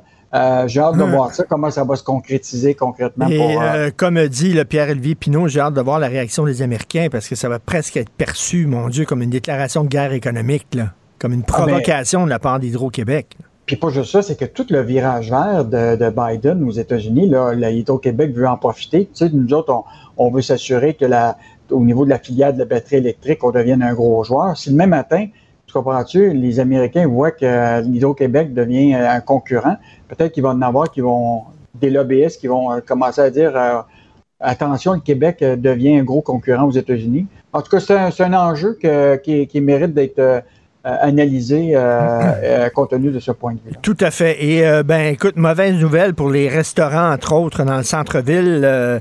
Michel Leblanc, président de la Chambre de commerce du Montréal métropolitain, dit que le télétravail est là pour durer au centre-ville. ben là, c'est un sondage que la Chambre de commerce du Montréal métropolitain a effectué. Là. Et là, imagine-toi, une grande majorité des travailleurs, 80% de retour au bureau, moins, au moins un jour par semaine. Et rappelle-toi qu'à un moment, on parlait que le mode hybride, ça serait au moins minimum trois jours. Or, on est très, très loin de ces trois jours-là. Euh, et euh, donc, euh, tu vois très bien qu'on est encore en mode pas juste hybride, mais minimum hybride. donc, c'est sûr que ça va avoir des impacts au, centre-ville. Et je ne sais pas si tu te rappelles, Richard, on en avait parlé tous les deux, là, que déjà au centre-ville, il y avait des grands sièges sociaux qui avaient commencé à mettre en sous-location des étages. Là. Tu avais le hmm. cas de l'île des Sœurs, par exemple, Belle, qui est à la recherche de nouveaux locataires pour les LDE de leur siège social. Tu as SNC-Lavalin, écoute, qui ont libéré huit étages de leur siège social pour mettre en, location dans les prochains mois. Il y a le CN qui a mis six étages à offrir en, sous-location. Puis tu as la Banque Laurentienne qui a mis cinq étages en sous-location pour réduire de 50 son. Fait que, on s'entend-tu pour dire que ça va avoir des impacts certains au centre-ville? Puis, euh, hmm. et là, je ne sais pas c'est quoi la, solution, parce que j'ai l'impression qu'au-delà de la question de la pandémie, la mode hybride, là, bientôt, là, tu vas voir ça quand le tunnel Hippolyte-Lafontaine va être fermé là, prochainement. Là. Tu comprends-tu pour des travaux pendant trois ans? Là? Tu penses qu'il va y avoir des gens qui vont avoir le goût de venir au centre-ville? Oui, mais si tu ne vas pas au centre-ville, mon cher Yves, tu ne verras pas l'anneau. Ah, ben l'anneau va attirer les gens au centre-ville. Et en terminant, écoute, en 1963, il y a un réalisateur italien que j'aime beaucoup, Francesco Rossi, qui a sorti un film qui s'intitulait Main basse sur la ville. C'était sur des entrepreneurs véreux qui construisaient des maisons tout croche. Et ça commence, il y a une des maisons qui ont construites euh, qui s'écroule et il y a des morts pendant. Et là, c'est une attaque en règle contre ces entrepreneurs-là, ce qui m'amène à la chronique l'excellente chronique de Daniel Germain qui revient sur ces condos pourris euh, à Saint-Jérôme, puis qui dit est-ce qu'il va falloir des morts pour régler le problème de construction? Parce qu'effectivement, si tu construis des maisons tout croche, elles peuvent s'écrouler. Ben, écoute, on est vraiment dans un enjeu majeur parce que là, la question la rapidité dans laquelle on construit ces condos-là, euh, c'est sûr qu'à un moment, si tu fais pas des inspections en différentes étapes, et, c'est sûr qu'il va y avoir des situations critiques. Là. Et, euh, je te rappellerai qu'actuellement en Ontario, on fait presque dix fois plus d'inspections que le fait euh, ici au Québec. Euh, donc, cet enjeu-là va, être majeur. Mais là, tu sais, quand on sait là, que on veut rapidement plus de logements à Montréal parce qu'il y, a une pénurie de logements, tu as la pénurie de main-d'œuvre qui manque des gens de construction. Fait que, euh, sais, si tu rajoutes un plus un, là, mm-hmm. la réalité, c'est que euh, tu vas livrer rapidement des, euh, des, des, des, ben condos, puis tu n'auras pas fait d'inspection. Puis on va se réveiller dans 10 ans, comprends-tu? Puis là, peut-être qu'on va être obligé de jeter à terre ces condos-là parce ben, qu'il manquait de. On a oublié la laine minérale. Écoute, Daniel, Daniel Germain rappelle cette histoire-là d'une jeune femme. Je me souviens, ça m'avait frappé. Elle était au centre-ville de Montréal. Elle mangeait sur une terrasse, Christy, tranquille, sur l'heure du dîner, je pense. Et il y a un bloc de béton qui s'est détaché d'un immeuble et qui l'a tué. Il l'a écrasé littéralement en 2009. Donc, la, régie du bâtiment, ceux qui doivent s'occuper de l'inspection, euh, je pense qu'ils vont être sur la sellette euh, pour les, prochains mois parce que je pense que les inspections, ça va devenir une mesure importante qui va devoir être faite euh, au Québec pour compte tenu de la rapidité de la, construction. Tout à fait. Bon, excellente section argent aujourd'hui. Merci beaucoup, Yves Daou. À demain. Salut. À demain. Martino. Même avec un masque, c'est impossible de le filtrer. Vous écoutez Martino. Cube Radio. Alors, euh, nous discutons avec euh, Luc Laliberté, spécialiste en politique américaine. Écoute, Luc, euh, Donald Trump va devoir témoigner dans une histoire de viol. C'est quoi cette histoire-là? Écoute, c'est une histoire qui remonte, c'est si on, si on remonte dans le temps, pour l'histoire elle-même, on parle de décennies en arrière. Sinon, on avait parlé de ce cas-là depuis le début de la, présidence Trump, depuis la campagne électorale et depuis le début de sa présidence. M. Trump, comme c'est son habitude, donc fait traîner ça devant les tribunaux. Il avait des recours également tout à fait légitimes pour euh, pour retarder ça, c'est-à-dire que il n'enfreint pas la loi quand il le fait. Euh, mais cette fois-ci, c'est un juge qui lui dit, ben écoutez, M. Trump, euh, vous aurez à témoigner. La cause, on considère que c'est recevable et vous aurez maintenant à vous présenter. Et c'est une cause de harcèlement, d'agression sexuelle qui remonte donc à des décennies en arrière euh, et qui pourrait très bien euh, le, le, mettre une fois de plus dans l'embarras si Donald Trump peut encore se mettre plus dans l'embarras qu'il ne l'est présentement. Ça vient s'ajouter. Donc, c'est euh, un élément de plus. C'est la pile de causes pour laquelle, importante pour laquelle il est devant les tribunaux, pour lesquelles il aura témoigné. Ben, écoute, ça, ne fait que monter, grimper, sans jamais affecter, semble-t-il, euh, sa cote de popularité euh, auprès de, sa base électorale ou auprès de, de, de, ses conservateurs qui maintenant changent un peu de change un peu d'orientation. Ouais, écoute, il faut quand même rappeler qu'il y avait aussi des allégations d'agression sexuelle et de viol concernant Bill Clinton. Hein. Ah, tout à fait. Puis j'ai, moi, j'ai toujours dit d'ailleurs que Hillary Clinton a perdu la campagne électorale contre Donald Trump parce que c'est une Clinton. On, on disait bien souvent, ben, il y a ce handicap là, en termes de, de, de golf ou de sport. Euh, pour une femme en politique, ce serait plus difficile. Je pense qu'il y a encore ça pour certaines femmes. Euh, mais pas pour Hillary Clinton. Elle a perdu parce qu'elle est une Clinton, parce qu'elle est l'épouse de Bill Clinton. Et Bill Clinton a fait à sa manière beaucoup également pour euh, atténuer la portée de la présidence des États-Unis, empêcher euh, la, la, présidence des États-Unis. Donc, M. Trump n'était pas le premier à le faire. Et c'est un peu ce qui apporte de l'eau au moulin, d'ailleurs, des, des, partisans de Donald Trump en disant on sait qu'il n'est pas parfait, mais d'autres ont fait des choses similaires avant. Moi, je ben exactement. Je, me souviens du témoignage de Jennifer Flowers qui avait dit avoir été agressée par Bill Clinton et son témoignage était assez glaçant quand même. Ah, puis écoute, il y, en a, il y a eu Paula Jones, une affaire oui, Paula Jones. qui s'est réglée hors cours. Euh, il y a eu également de la, de la, spéculation foncière du côté du, du couple Clinton. Il y a un, grand nombre de choses pour hmm. lesquelles Bill Clinton se retrouvait, puis dans certains cas Hillary, et pour lesquelles il se retrouvait euh, avec raison accusé ou en tout cas sous les, les sous les projecteurs. Et au-delà de son talent de politicien, puis d'une intelligence, puis d'une expérience politique qui est indéniable, je répète, mais si on parle du caractère moral, éthique de la Maison-Blanche, Bill Clinton, à sa manière, a, fait de, grands pas pour euh, miner cette hmm. crédibilité. Euh, Luc, euh, Alec Jones, qui doit payer près d'un milliard de dollars, je vais t'avouer, ça va peut-être te surprendre ou choquer certaines personnes. Je suis pas sûr que c'est une bonne affaire. Premièrement, on en fait un martyr et je suis pas sûr qu'on se rend service d'en faire un martyr, qu'on amène de l'eau à son moulin, à toute sa gang. Et deuxièmement, tu le sais, Luc, il y a plein d'intellectuels de, grands noms qui ont nié ce qui se passait en Chine sous Mao, qui ont nié ce qui se passait euh, en Russie sous Staline, euh, qui ont dit que c'était le paradis. Il y a des gens qui nient encore le génocide rwandais ou qui nient le génocide contre les Arméniens. Est-ce qu'on va tous les mettre à l'amende, ces gens-là? Écoute, je suis, euh, je, je, comprends ce que tu, euh, je comprends ce que tu avances. Euh, je me place toujours à ce moment-là dans la position des, des victimes. Je me place dans, dans, la position des parents.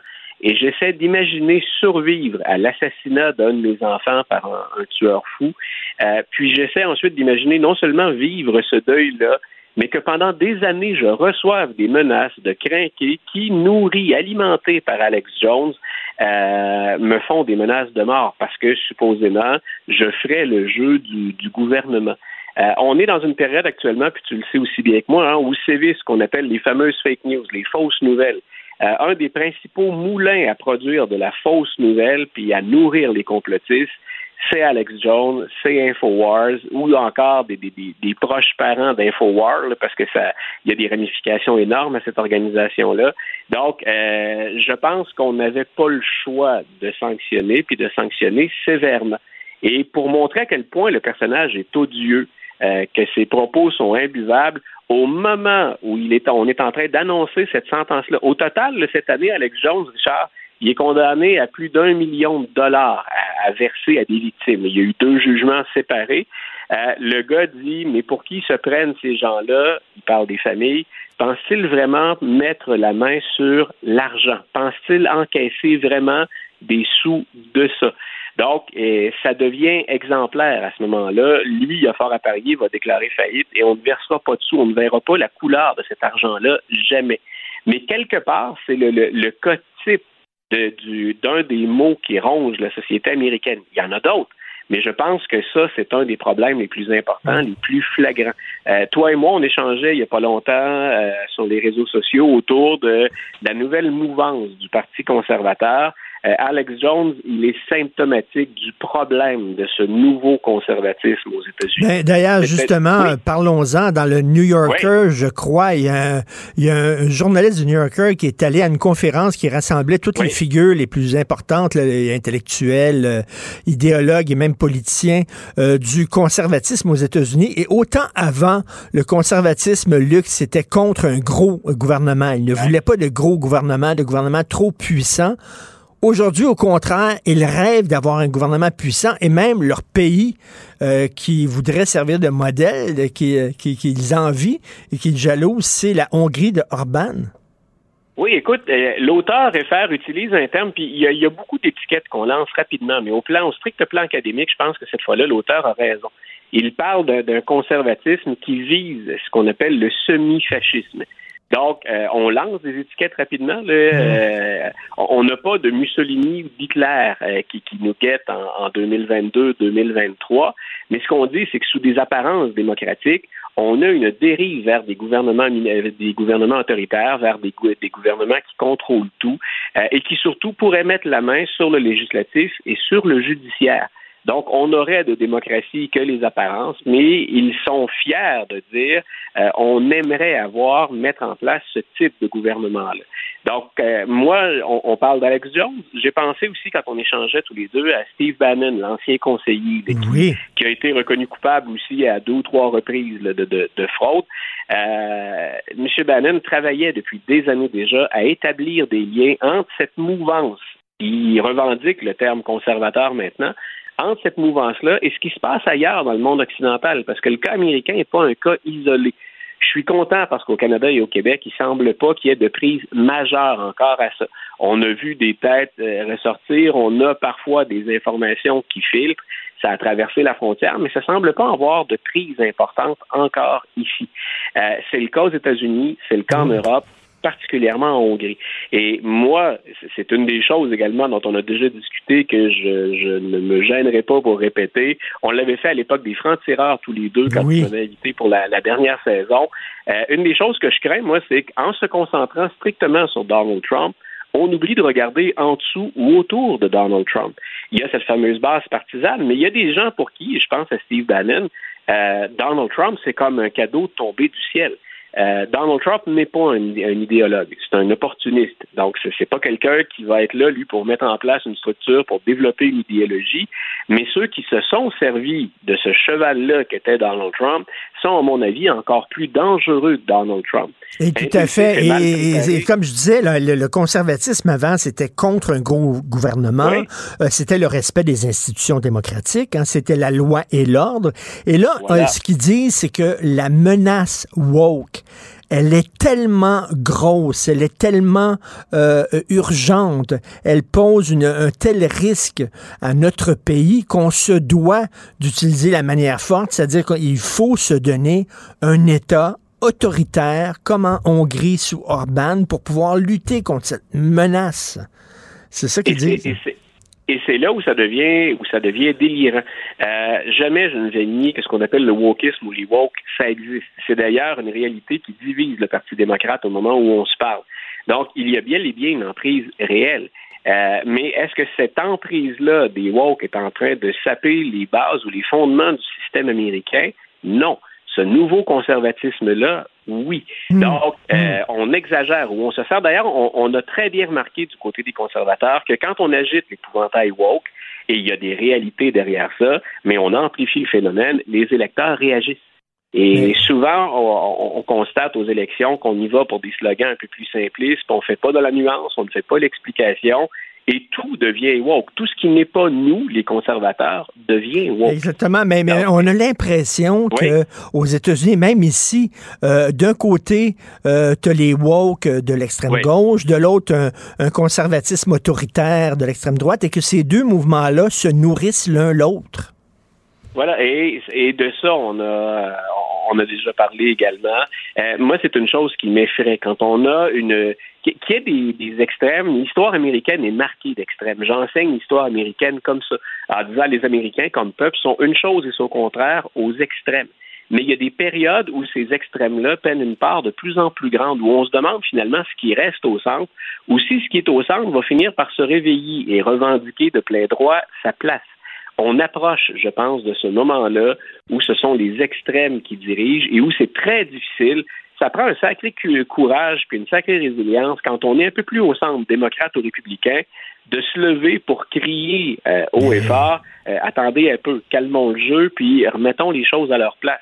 On se trouve être dans une position où il y a une guerre idéologique, puis dans une guerre, la, position la plus inconfortable, c'est entre les deux belligérants. Donc, euh, il y a des gens actuellement chez, les démocrates et chez les républicains qui se retrouvent dans cette zone-là, et ça laisse beaucoup de place aux extrêmes.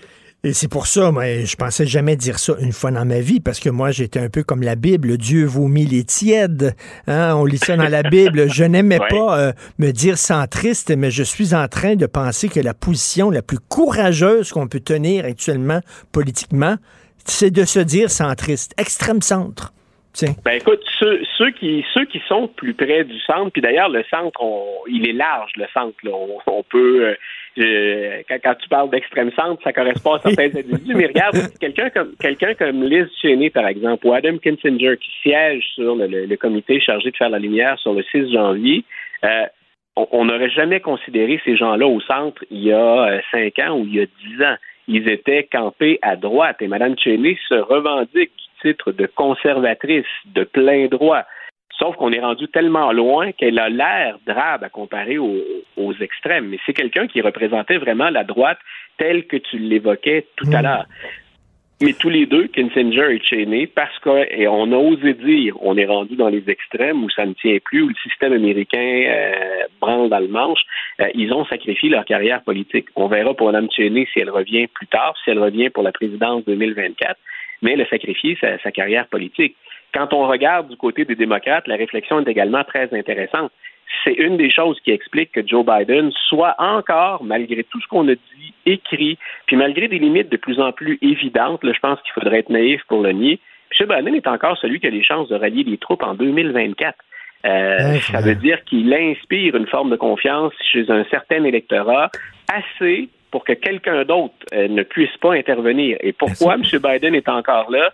C'est le seul qui parvient à composer un peu avec la faction plus progressiste ou radicale du Parti démocrate. Il y en a beaucoup d'autres plus centristes qui peinent à se démarquer. Et c'est le même phénomène qu'on retrouve chez les républicains. En tout cas, d'où l'importance de relire Philippe Roth, hein, qui dans La Tâche Oui. avait parlé de l'extrême gauche, les dérapages de l'extrême gauche, et dans Le complot contre l'Amérique parlait des dérapages de l'extrême droite. Donc, il est toujours aussi pertinent aujourd'hui. Philippe Roth, toujours un grand plaisir de te parler, Luc La Liberté. Merci. Bon week-end. Une bonne journée, Richard. Bon week-end. Martino. Le préféré du règne animal. Bonjour, les petits lapins.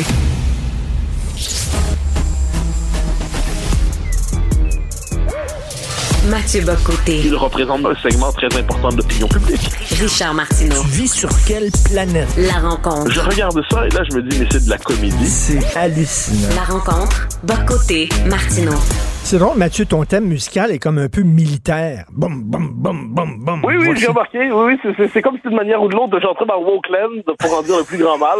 En tout moins, c'est ainsi que je me représente de manière fantasmée. C'est le général Patton. euh, Oui, avec cette, for- avec cette formule magnifique qui ouvre le film Patton, qui m'a toujours amusé. Lorsqu'il dit, je sais pas si tu t'en souviens, euh, devant le drapeau américain, on ne gagne pas la guerre en mourant pour son pays, mais en faisant en sorte que les salauds d'en face meurent pour le leur. J'ai toujours trouvé que plein de sagesse. Euh, écoute, tu veux parler de Netflix. On peut euh, regarder tous les épisodes de, des filles de Caleb sur Netflix. Tous, non. Il y en a un épisode qu'on ne peut pas voir. Pourquoi, Mathieu? L'épisode 2, pourquoi? Parce qu'on y voit un blackface. On y voit un blackface dans le cadre euh, d'une cérémonie de Noël, tout ça. Et là, ce qu'on aurait vu à l'époque comme simplement euh, dans le Québec, dans le fin 19e, début 20e siècle québécois, un homme qui se noircit le visage dans le pour sur le mode théâtral, dans le cadre d'une pièce de, théâtre pour célébrer Noël. Ce qui, dans les années 90, était vu comme allant de soi, c'est-à-dire on reproduisait l'histoire à peu près telle qu'elle était. Eh bien, désormais, parce qu'il y a cette thème de blackface, l'épisode numéro 2 a été retiré des filles de Caleb. Il a été retiré de Netflix. Donc, objectivement, là, disons les choses très clairement, on censure une œuvre importante de l'histoire télévisuelle québécoise au nom de la nouvelle morale puritaine diversitaire américaine. La morale américaine, qui nous vient des traumatismes propres à la société américaine, entraîne la censure d'une œuvre et puis de, de- de différentes parties. Donc, on devine que si jamais si jamais il y avait euh, la, la diffusion des Lancers compte 1, 2 et 3 sur Netflix, on serait bien dans la merde, parce que dans, Netflix, dans compte 1 de mémoire, si je ne me trompe pas, les joueurs, tous les joueurs du National font un blackface pour montrer à Pierre Lambert qu'il qu'il se réjouisse finalement qu'il fréquente Lucie Baptiste, hein, qui est une actrice euh, noire. Donc là, il, le blackface c'est vu comme un symbole d'intégration culturelle et d'acceptation de l'autre. Hein, comme quoi, d'un contexte à l'autre, les gestes n'ont pas la même signification. Mais non, pour moi, c'est assez grave, en fait, parce que là, on voit jusqu'où ça va. Mais écoute, on n'a pas, on, on- n'a un premier ministre qui le fait à trois reprises, le blackface, au Canada? mais c'est surtout. Alors, m- m- moi, bien, bien franchement, je, je le dis, là, puis j'espère ne pas, ne pas me faire cancel à mon tour, comme on dit, mais la question du blackface, c'est une question qui concerne les Américains et c'est tout. Au Québec, au, Canada, en Occident, ça n'existe pas le blackface. Ce qui existe, selon des circonstances particulières, un homme pouvait avoir à se grimer, ou, parce que le théâtre, les exigences du théâtre exigeaient quelquefois la, la transformation des apparences. Et là, on veut nous imposer une morale qui ne correspond juste ni à notre histoire, ni à notre culture, ni à nos œuvres et tout ça. Et là, il faut désormais bannir les filles de Caleb. Donc là, on nous offre des œuvres mutilées. Alors, on nous disait il y a quelques années, oh, vous exagérez avec le wokisme. Ça n'ira jamais jusque-là. Il faut pas s'imaginer qu'on va aller trop loin. Ça va passer. Mais non seulement ça passe pas, mais quand ça s'empare justement de notre patrimoine télévisuel, ça le mutile. Ça le mutile. Et c'est ce qu'on voit aujourd'hui. C'est une mutilation culturelle et symbolique d'une œuvre qui ne méritait pas ce mauvais traitement. Et je suis encore une fois étonné de l'absence de réaction euh, généralisée euh, d'une bonne partie de nos élites devant ce qui est quand même une œuvre de mutilation symbolique et artistique. Et là, il faut, il faut quand même euh, faire un petit peu d'éducation pour nos jeunes auditeurs, OK?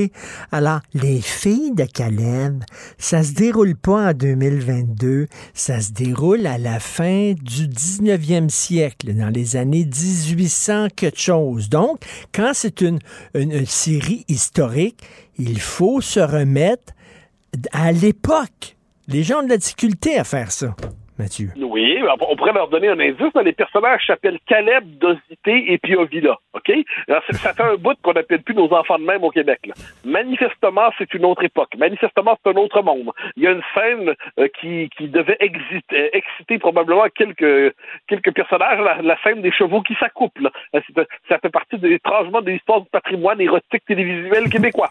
C'est un autre monde, c'est un autre univers. Ça ne nous concerne plus au temps présent, mais c'est nous à l'échelle de l'histoire. Et c'est une œuvre qui nous a parlé et qui est un succès incroyable dans les années 90.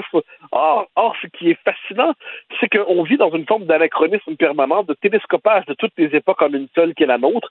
Et on veut non seulement juger toutes les époques à partir de la nôtre, qui est quand même un peu étrange, mais en plus, on veut censurer les époques antérieures qui ne se conforment pas à la morale des temps présents.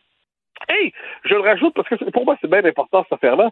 C'est que non seulement c'est le, le- le présent qui s'empare du passé, le piétine et le mutile, mais c'est surtout, encore une fois, un empire, l'empire américain qui nous explique ce qu'on doit faire de notre propre culture. C'est-à-dire, à un moment donné, ça devient un vrai problème. C'est-à-dire que si, quand Netflix ou les autres grandes plateformes s'emparent de nos œuvres pour les diffuser, c'est à condition de pouvoir les mutiler pour être certain de ne pas choquer je ne sais quel professeur euh, en, en- en Diversity Studies à l'Université d'Atlanta. Là. On commence à avoir un problème. Là. Mais, mais le fait est que la peur d'avoir l'air raciste et systémique, pour reprendre le vocabulaire à la mode, xénophobe, fermé, et ainsi de suite, fait en sorte qu'on s'interdit d'intervenir véritablement. Alors que pour moi, c'est une vraie question politique. C'est-à-dire, il y a la, la- au politique, on pense sous une souveraineté nouvelle, c'est-à-dire la souveraineté des géants du numérique. Les super, euh, les, les- les- les- les grandes plateformes se permettent de mutiler les cultures euh, en, en prétendant même les siphonner. Donc, on s'en empare, on les diffuse, mais on les, on les siphonne, mais on les mutile. Euh, ça, nos élites politiques devraient s'emparer de cette question-là demain Mais- au nom de la liberté d'expression et de l'intégrité des œuvres. Donc, ça veut dire qu'on ne pourra pas, par exemple, diffuser les ploufs parce que Ovid Plouffe, euh, l'intellectuel, ses parents pensaient qu'il était gay parce qu'il écoutait l'opéra et qu'il lisait des gros livres. À un moment donné, ils étaient tellement contents de le voir sortir avec la plantureuse Rita Toulouse qu'ils étaient tout contents que leur fils n'était pas gay. Donc, ça serait perçu comme une sorte d'homophobie. Oui, mais bien sûr, parce qu'à partir du moment où on décide d'institutionnaliser les tabous des uns et des autres, hein, eh bien, pourquoi les tabous des uns devraient primer sur les autres? Donc, on va multiplier les tabous. C'est tout récent dans l'histoire québécoise, dans des choses comme ça.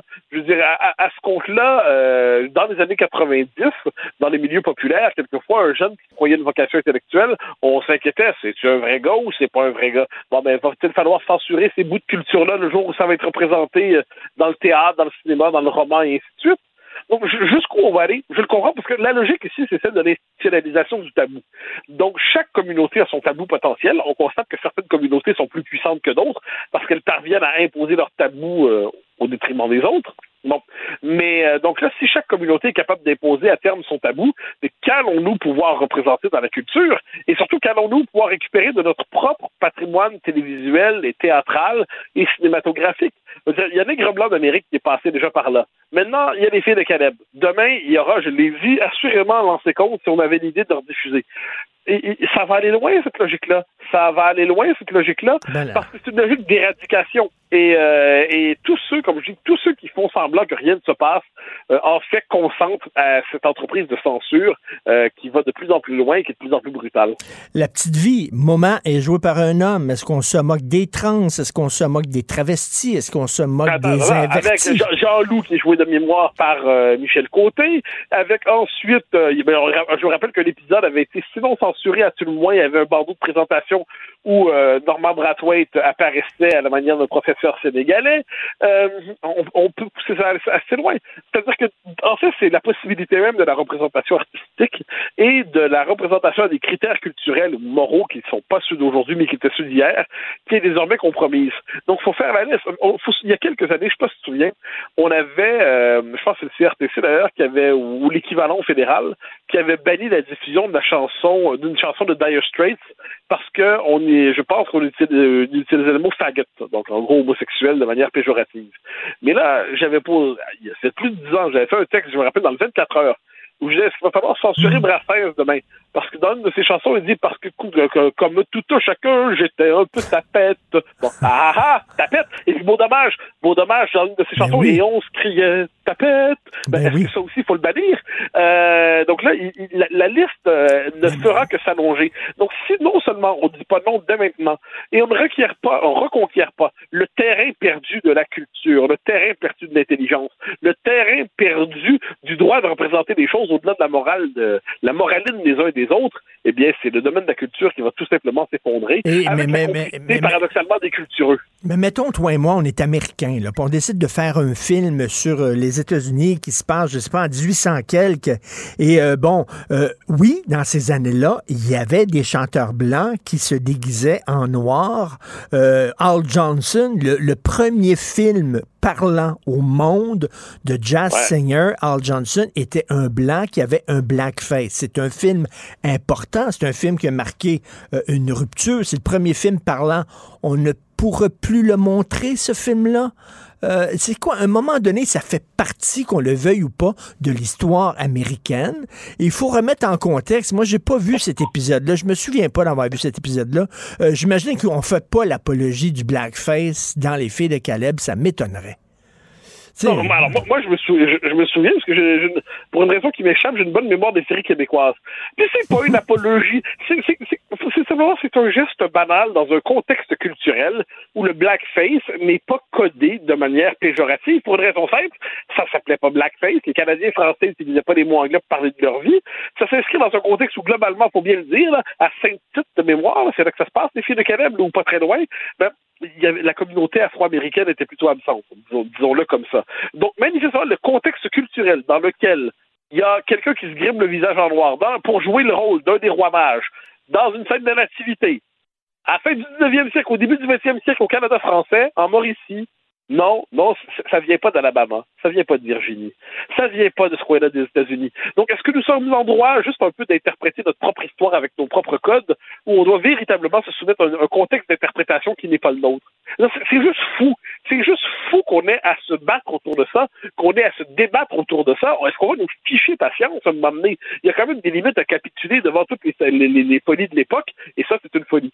Et comme tu dis, en plus, c'est une, c'est une censure qui a été, euh, qui a été décidée par des Américains qui décident de c'est censurer notre culture. Tout ça, là, tous, les, tous, les, tous les ennemis de l'impérialisme et du colonialisme aujourd'hui, il y en a quelques-uns, ce que je comprends dans cette mouvance-là, ça ne leur tenterait pas de lutter contre l'impérialisme d'aujourd'hui, l'impérialisme américain, et le colonialisme d'aujourd'hui, qui est le colonialisme américain. Eh bien non, ce sont des relais au nom de la décolonisation, ce sont des relais du colonialisme américain contemporain. Est-ce qu'on pourrait, est-ce qu'on pourrait nous ficher patience? Je veux dire, euh, à un moment donné, l'histoire américaine n'est pas la nôtre. L'histoire de tout, tout, tout les, névroses raciales américaines ne sont pas les nôtres. On, on a nos problèmes à l'échelle de l'histoire, ce ne sont pas les leurs. Et là, le problème, c'est que puisqu'on vit dans cette espèce de monde homogénéisé où l'Empire se fait passer pour une puissance universelle, eh bien, on en vient intérioriser des névroses qui ne sont pas les nôtres. En plus de celles qu'on a déjà. Ben, euh, bra- bravo la paralysie collective. Alors, merci beaucoup au général Mathieu Bocoté qui va dire comme MacArthur euh, en Corée, I shall be back. Avec plaisir. Bye bye. Salut, bye. artiste de la satire. Il dénonce les incohérences. et l'ironie à la fois. Richard Martineau. C'est avec plaisir que je parle avec Alexandre Moranville-Wallet, qui est mon ami et collègue. Et vous savez, parce que vous écoutez bien sûr attentivement son balado, c'est juste une théorie.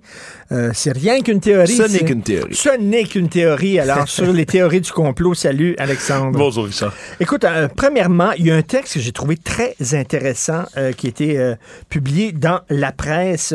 Le journaliste de la presse s'est rendu compte que dans nos bibliothèques publiques, on peut trouver des livres qui font l'apologie euh, de théories du complot, euh, des théories, par exemple, anti-vaccins. Euh, Robert Francis Kennedy, qui est le fils de Bob Kennedy, le fils de Oui. Robert Kennedy, qui est un Oui, un un- anti-vaccin notoire, c'est un des grands leaders anti-vax aux un États-Unis. coucou.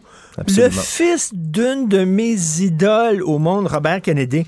Euh, les livres de Didier Raoult. Il y a même, vous pouvez trouver le livre de Thierry Messan, euh, L'effroyable imposture, qui est un livre totalement coucou, où il n'y a aucun avion qui s'est... euh, qui s'est- Écrasé dans les tours euh, jumelles le 11 septembre 2001. ben, sur le Pentagone, il n'y avait Non pas d'avion. Exact. où sont passés les passagers de cet avion-là? Je ne le sais pas. Il ne le dit pas, mais il n'y a aucun avion qui s'est écrasé sur le Pentagone. Bon. Ça pose la question, est-ce que c'est le rôle des bibliothèques publiques de, de, de- de pouvoir euh, permettre aux gens d'emprunter ce genre de livre-là? T'en penses quoi, toi, M. Ben, Complot? C'est sûr que c'est c'est une grosse question. Premièrement, c'est une grosse question. À chaque fois qu'on parle de bibliothèque puis de vouloir retirer des ouvrages, Richard, je sais que toi aussi, tu es une, une des premières personnes à grincer des dents. Hein, puis c'est ce qu'on évoque du côté à la fois de la Bibliothèque et Archives nationales et du réseau des bibliothèques de Montréal. C'est la liberté intellectuelle, celle de pouvoir présenter toutes sortes de diversité, on va dire d'opinions dans ce cas-ci, parce que ce ne sont pas des faits qui sont rapportés dans, ces, dans ce genre de livre-là, ce sont des opinions et qui peuvent être présentées comme ça au grand public. C'est certain qu'il faut qu'il y ait une contextualisation, parce que quand on trouve un, ouvrage dans une bibliothèque, c'est comme souvent des gens qui se disent « Ah ben, j'ai vu telle personne parler à la télé, ça doit être sérieux, ça doit être vrai. » faut faire la même chose quand même lorsque vous avez des ouvrages dans une bibliothèque, vous les prenez. Je pense qu'il y a une contextualisation à faire, surtout, ces livres-là ont leur contrepartie qui sont extrêmement nombreuses aussi. Des livres qui traitent de la désinformation et comment la contrer, des gens qui parlent de complotisme, justement, puis de phénomènes complotistes. Il y en a aussi. Si des gens sont véritablement motivés à aller trouver les ouvrages, que ce soit ceux d'Alex Jones, que ce soit ceux de, de Robert Kennedy aussi, on peut les trouver facilement, même que dans les premières pages, quand vous écrivez vaccin sur Amazon, en passant, dans les deux premières pages, vous allez trouver des livres complotistes sur le vaccin. Et, et j'imagine que dans les bibliothèques publiques, on trouve la Bible et le Coran, et euh, veut dire, c'est, c'est, c'est, c'est anti-science. là. C'est Exact. Le, le monde a été créé en sept jours, c'est pas vrai. Pourtant, on peut le louer. J'imagine que tu peux trouver aussi Mein Kampf, qui est un document historique Absolument. important que tu peux trouver. Donc, écoute, est-ce qu'on va commencer à dire ces livres-là, oui, et des trucs. Tu peux trouver des livres d'intellectuels français des années 60 qui vont dire que c'est, la, c'est le paradis en Russie. Exact. C'est fantastique. Il y a- tout est il- beau. La diversité d'opinions existe. Puis dans les bibliothèques, c'est important de pouvoir avoir accès à tous ces ouvrages-là. Comme je dis, vous pouvez avoir accès à peu près n'importe où sur Internet à ce genre de matériel-là.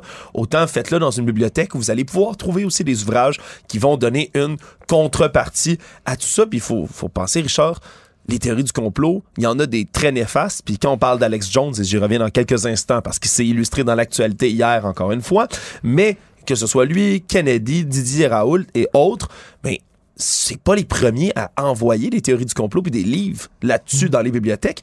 Pense à quelqu'un que tu connais très bien, Heinrich von Daniken, entre autres, Oh, qui est un mon auteur Dieu. qui a Oui. écrit là, le livre, ben, des centaines de livres pour Présence commencer. des extraterrestres. Mais- exact, celui, le premier, le Chariots of the Gods, qui parlait, entre autres, des extraterrestres qui ont reconstruit les pyramides. Ben ça, Et c'est les de la statues de l'île désinformation. de Pâques, je lisais ça, moi, quand, quand, quand j'étais ado. Ben voilà. Edgar Cayce aussi, qui était très, très euh, euh, populaire dans la collection J'ai lu, qui était supposément un guérisseur, puis etc. Ben voilà, et ces livres-là ont, ont été dans les bibliothèques et ils sont toujours, même si on s'entend, c'est des- ça reste des théories du complot, Ils sont beaucoup moins néfastes. Quelqu'un qui pense que les pyramides ont été construites par les aliens, ben grand bien vous fasse d'y croire, c'est factuellement faux, mais grand bien vous fasse d'y croire si vous voulez. Ça va peut-être pas vous mener, par exemple, à contester les résultats d'une élection aux États-Unis. C'est sûr, c'est moins dommageable, mais comme elles ont le droit d'y figurer quand même dans les bibliothèques, ben, d'un autre côté, au nom de la liberté intellectuelle, pourquoi pas des ouvrages beaucoup plus sulfureux et dommageables, comme ceux d'Alex Jones?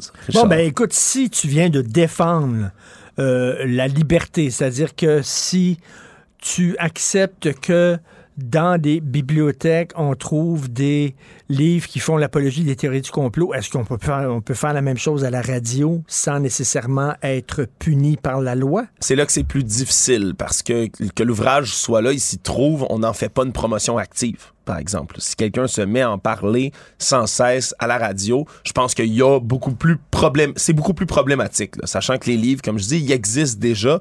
C'est quelques livres dans une énorme bibliothèque. Hein. Vous avez déjà vu la bibliothèque Archives nationales à côté d'ici. C'est pas la première chose que vous allez trouver puis faire waouh, ça y est. Puis ils sont pas mis sur des présentoirs à l'avant disant waouh, best-seller, allez lire ça. Je pense qu'il y a une différence sensible de ce côté-là je voulais vraiment pas, Richard, te quitter sans parler d'Alex Jones Ben hier oui. parce que il y a un procès qui s'est conclu, son deuxième, hein, par rapport à la tuerie de Sandy Hook. Alex Jones, qui sait, pour ceux qui ne le connaissent pas, c'est un grand leader complotiste, là, peut-être un des plus influents qui existe, qui a depuis au-dessus d'une décennie une émission sur Internet qui s'appelle InfoWars, dans laquelle il décrit des théories du complot les plus ahurissantes les unes que les autres. Ça a commencé par les aliens, mais ça a passé par les chemtrails dans le ciel. Mais surtout, il est très connu pour avoir décrié la tragédie de Sandy Hook, hein, un massacre dans lequel 20 enfants, 6 membres du personnel ont été abattus dans une école primaire en décembre 2012. Ben, lui il dit que c'est pas vrai. Est-ce que, est-ce que selon toi, tu bien sûr pas dans sa tête, mais tu suis ça de près, est-ce qu'il croit tout ça, lui, ou alors il fait ça parce que je sais que ça pogne puis ça l'enrichit? Euh, je pense qu'il croit en partie. Je pense qu'il force la note beaucoup, Richard, parce que ça l'a rendu excessivement riche. De dire ces mensonges-là, lui a dit que les enfants étaient pas vraiment morts, qu'il s'agissait d'une false flag operation, une euh, opération de faux drapeau qu'on appelle, où ces gens-là seraient des acteurs, ça serait créé de toutes pièces pour enforcer un meilleur contrôle des armes à feu aux États-Unis. Et donc, lui a mené littéralement une campagne de harcèlement pendant près d'une décennie sur les familles, les parents de ces enfants-là tués en disant vous êtes des acteurs, c'est complètement faux, vos enfants sont pas morts, vous êtes payés par le gouvernement pour dire des conneries. Et donc ces gens-là ont été harcelés, harcelés, harcelés. Imagine tu perds ton enfant puis tu te fais crier par des coucous sur internet qui te menacent de mort en disant t'es un acteur de l'état profond. Mais, C'est mais là, mais là, en l'obligeant à payer près d'un milliard de dollars, euh, c'est jamais vu, un milliard de dollars. Euh, C'est et- énorme, On c'est en énorme. fait un martyr. C'est ça, moi, ma crainte. C'est Ouais. qu'on y amène de l'eau au moulin à toute sa gang de coucous. Mais en même temps, oui, je suis, je suis extrêmement d'accord. Puis ça, c'est c'est déjà là, décrié par des, des jolies personnalités politiques aux États-Unis comme Marjorie Taylor Greene, hein, cette Ah oui, élue qui a déjà réagi en disant que la démocratie est morte puis qu'ils veulent voler le droit de parole de qui que ce soit. Mais Alex Jones, là-dedans, ce qu'il faut comprendre, c'est que Déjà, il avait été condamné à payer 49,3 millions de dollars en août à son premier procès qu'il avait au Texas. Mais là, celui-ci, c'est 965 millions de dollars. C'est une somme qui est absolument colossale. Mais ce qu'il faut comprendre, Richard, c'est que InfoWars et parler de Sandy Hook, ça l'a enrichi énormément. Cet homme-là, là, Alex Jones, prétendait à son premier procès qu'il valait, lui et sa compagnie InfoWars, aux alentours de 5 millions de dollars. Le problème, c'est qu'ils ont fait venir un expert en finances forensiques au procès et lui estimé qu'il valait plutôt entre 135 et 270 millions de dollars avec ça. Et sa plateforme lui a rapporté le net 53,2 millions de dollars entre 2015 et 2022. Il s'est enrichi en parlant de ça parce qu'il vend des produits, des suppléments, des vitamines, du matériel de survie. Mais Jean-Paul Sartre, il faisait des, réuni- des conférences partout à travers le monde en disant c'était fantastique l'Union soviétique. Puis les gens qui disaient oui, mais il y a des goulags, il est traité, il est traité de chien sale. Vraiment, là. Il a traité Albert Camus. Qui, Camus disait ce qui se passe en Russie, c'est pas le paradis pantoute. Puis il a dit tu es un chien sale, un chien galeux. là. Puis il disait ça. Puis il est, il est devenu riche, puis il a donné des conférences partout à travers le monde et tout ça. Et c'était du, du négationnisme total. là. Exact. Et là, ben, Alex Jones, lui, loin, qui n'était pas d'ailleurs dans la salle de procès hier lorsque ça a été annoncé, hein, ce qu'il va devoir comme montant. Il était, par contre, Richard, en direct sur son émission InfoWars lorsqu'il a appris ça. Et regarde bien, il ne s'est pas détourné du tout de sa ligne de pensée. They want to scare everybody away from freedom and scare us away from questioning Uvalde and what really happened there or, or Parkland or any other event. And guess what? We're not scared and we're not going away and we're not going to stop. And literally, for hundreds of thousands of dollars, I can keep them in court for years. I can appeal this stuff. We can stand up against this travesty, against the billions of dollars they want. It's a joke. So please go to InfoWarsStore.com and get Vitamin Mineral Fusion, get X3. get Oui, all oui, il s'est mis à vendre ses produits Mais- hier en direct. C'est sa réaction qu'il a eue, puis je partage C'est son un avis. coucou, mais c'est un, là, ça va devenir un martyr de la liberté. Alors, regardez à quel point, l'être, je- ouais. regardez à quel point ce que je disais était vrai. On veut me faire taire. En tout cas, moi, c'est ça ma crainte. Et euh, parlant d'une autre euh, complotiste, là, euh, qui a une complotiste du Québec qui est connue partout à travers le monde. Ouais, Nadia Sios, qui est Sios Sioche, je sais jamais comment prononcer son nom, qui a plus de 90 000 abonnés sur YouTube, sur une chaîne, entre autres, qu'elle entretient, qui s'appelle Nana l'information autrement. Et elle, c'est une Québécoise ici qui euh, se fait connaître un peu partout dans la, la, la, la sphère complotiste QAnon francophone. Il y a des gens aux États-Unis, mais en France, en Belgique, même jusqu'en Nouvelle-Calédonie, qui la suivent et qui l'écoutent, crier toutes sortes de théories du complot autour de QAnon, qui sont évidemment les, les classiques. Il y a des élites euh, satanistes, euh, pédophiles mondiales qui mangent des enfants. L'élection a été volée aux États-Unis. Donald Trump est le Messie, etc., etc., etc. Elle a même remis en question les résultats du vote au Québec du 3 octobre dernier Eh en oui. disant qu'il avait un gay sous roche. Elle, entre autres, se fait financer, a réussi à accumuler plus de 60 000 en dons, une campagne de sociofinancement qu'elle fait en disant je vais aller couvrir les élections de mi-mandat aux États-Unis pour voir comment les républicains vont s'en sortir, puis comment Trump pourrait revenir. Elle se fait passer pour une journaliste, ni plus ni moins. Et pourquoi elle a encore une chaîne YouTube? Parce que toutes les grandes personnalités complotistes québécoises ou presque ont perdu leur chaîne YouTube. On peut penser à Alexis Cossette-Trudel qui avait là 120 000 abonnés et encore, qui s'est fait lui déplatformer, ni plus ni moins par YouTube, parce que lui disait des théories du complot sur la COVID-19 et que YouTube ont pris ça extrêmement au sérieux pendant la pandémie. Ce que fait Na- Nadia Sioch, c'est qu'elle utilise un langage qui est extrêmement rusé. Elle va éviter de dire les mots comme ils sont pour contourner l'algorithme de YouTube. Elle va parler de Donald Trump, par exemple, en nommant le capitaine, sans dire Donald Trump. Elle va dire le vaccin à place le merdouillage. Si elle parle de Barack Obama, elle dit, attention, c'est très élogieux, babaramarde. Alors euh, Oh voilà, c'est les mots qu'elle utilise, mais qui permettent de contrôler et de contourner plutôt dans une certaine forme les algorithmes de YouTube pour éviter de se faire déplatformer et ça réussit encore une fois le complotisme ça paye malheureusement Ça paye malheureusement. Et euh, par contre, on peut euh, se vacciner contre le complotisme en écoutant Ce n'est qu'une théorie, l'excellent balado euh, d'Alexandre Moranville-Wallet, qui a gagné d'ailleurs deux prix avec son balado, deux, deux prix prestigieux, faut le rappeler. Merci Alex. Salut Richard. Martino.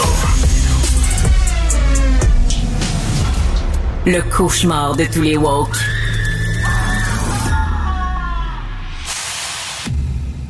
Alors maintenant, on parle à Guy Perkins, le blogueur militant pour la laïcité et la pensée critique, qui va sortir un ouvrage euh, euh, dans un mois, en novembre, sur la religion.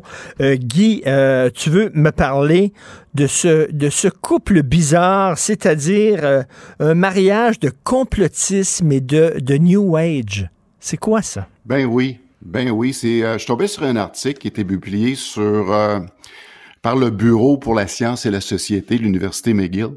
C'est un genre d'organisme interne qui fait la promotion justement de la pensée critique, de la science et tout ça.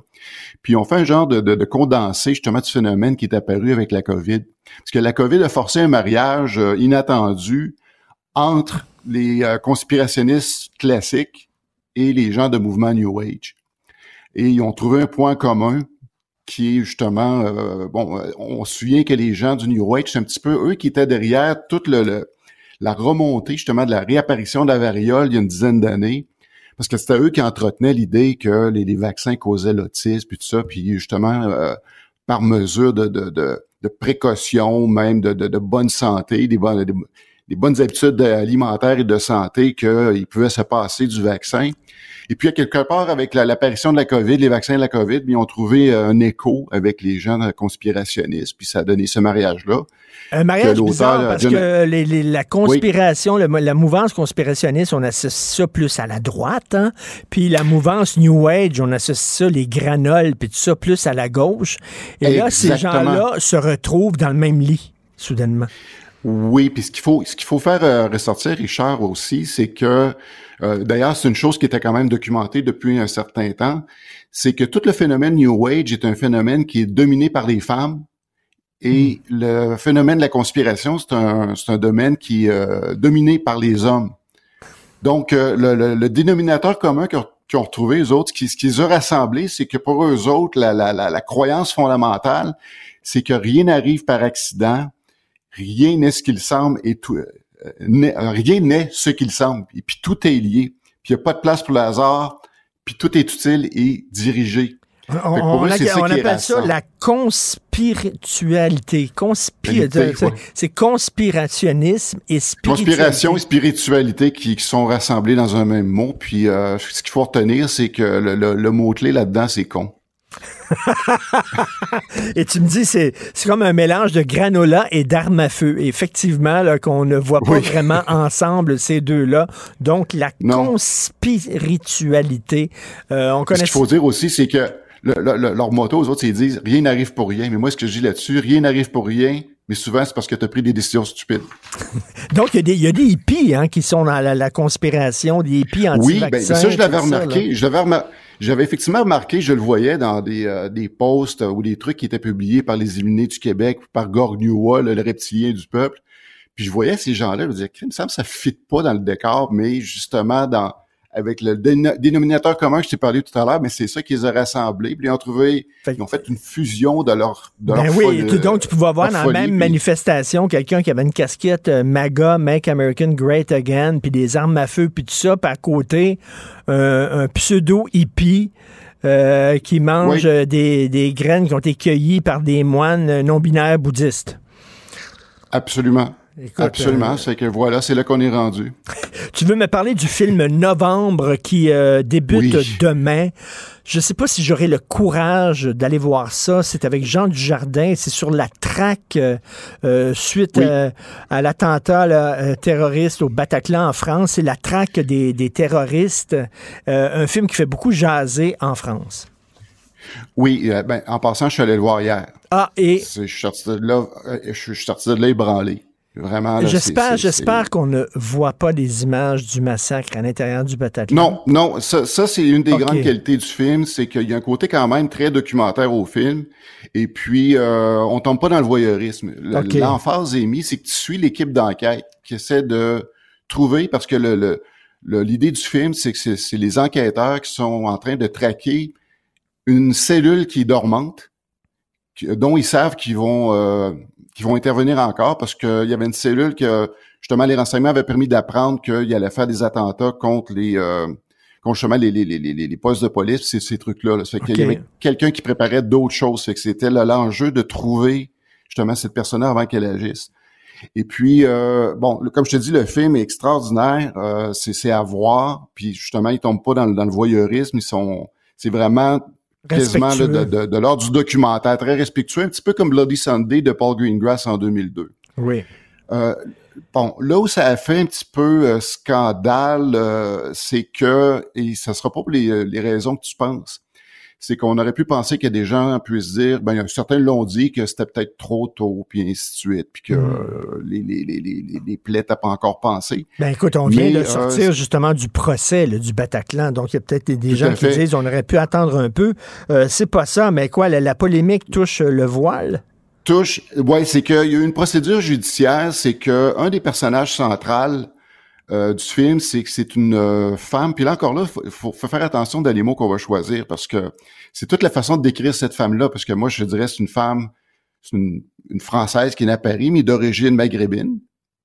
OK. Puis euh, elle, elle a fait une procédure parce que son personnage, c'est elle qui était amie avec la, la cousine des deux types qui étaient recherchés, dont. Abd- Abdelhamed euh, Abaoud.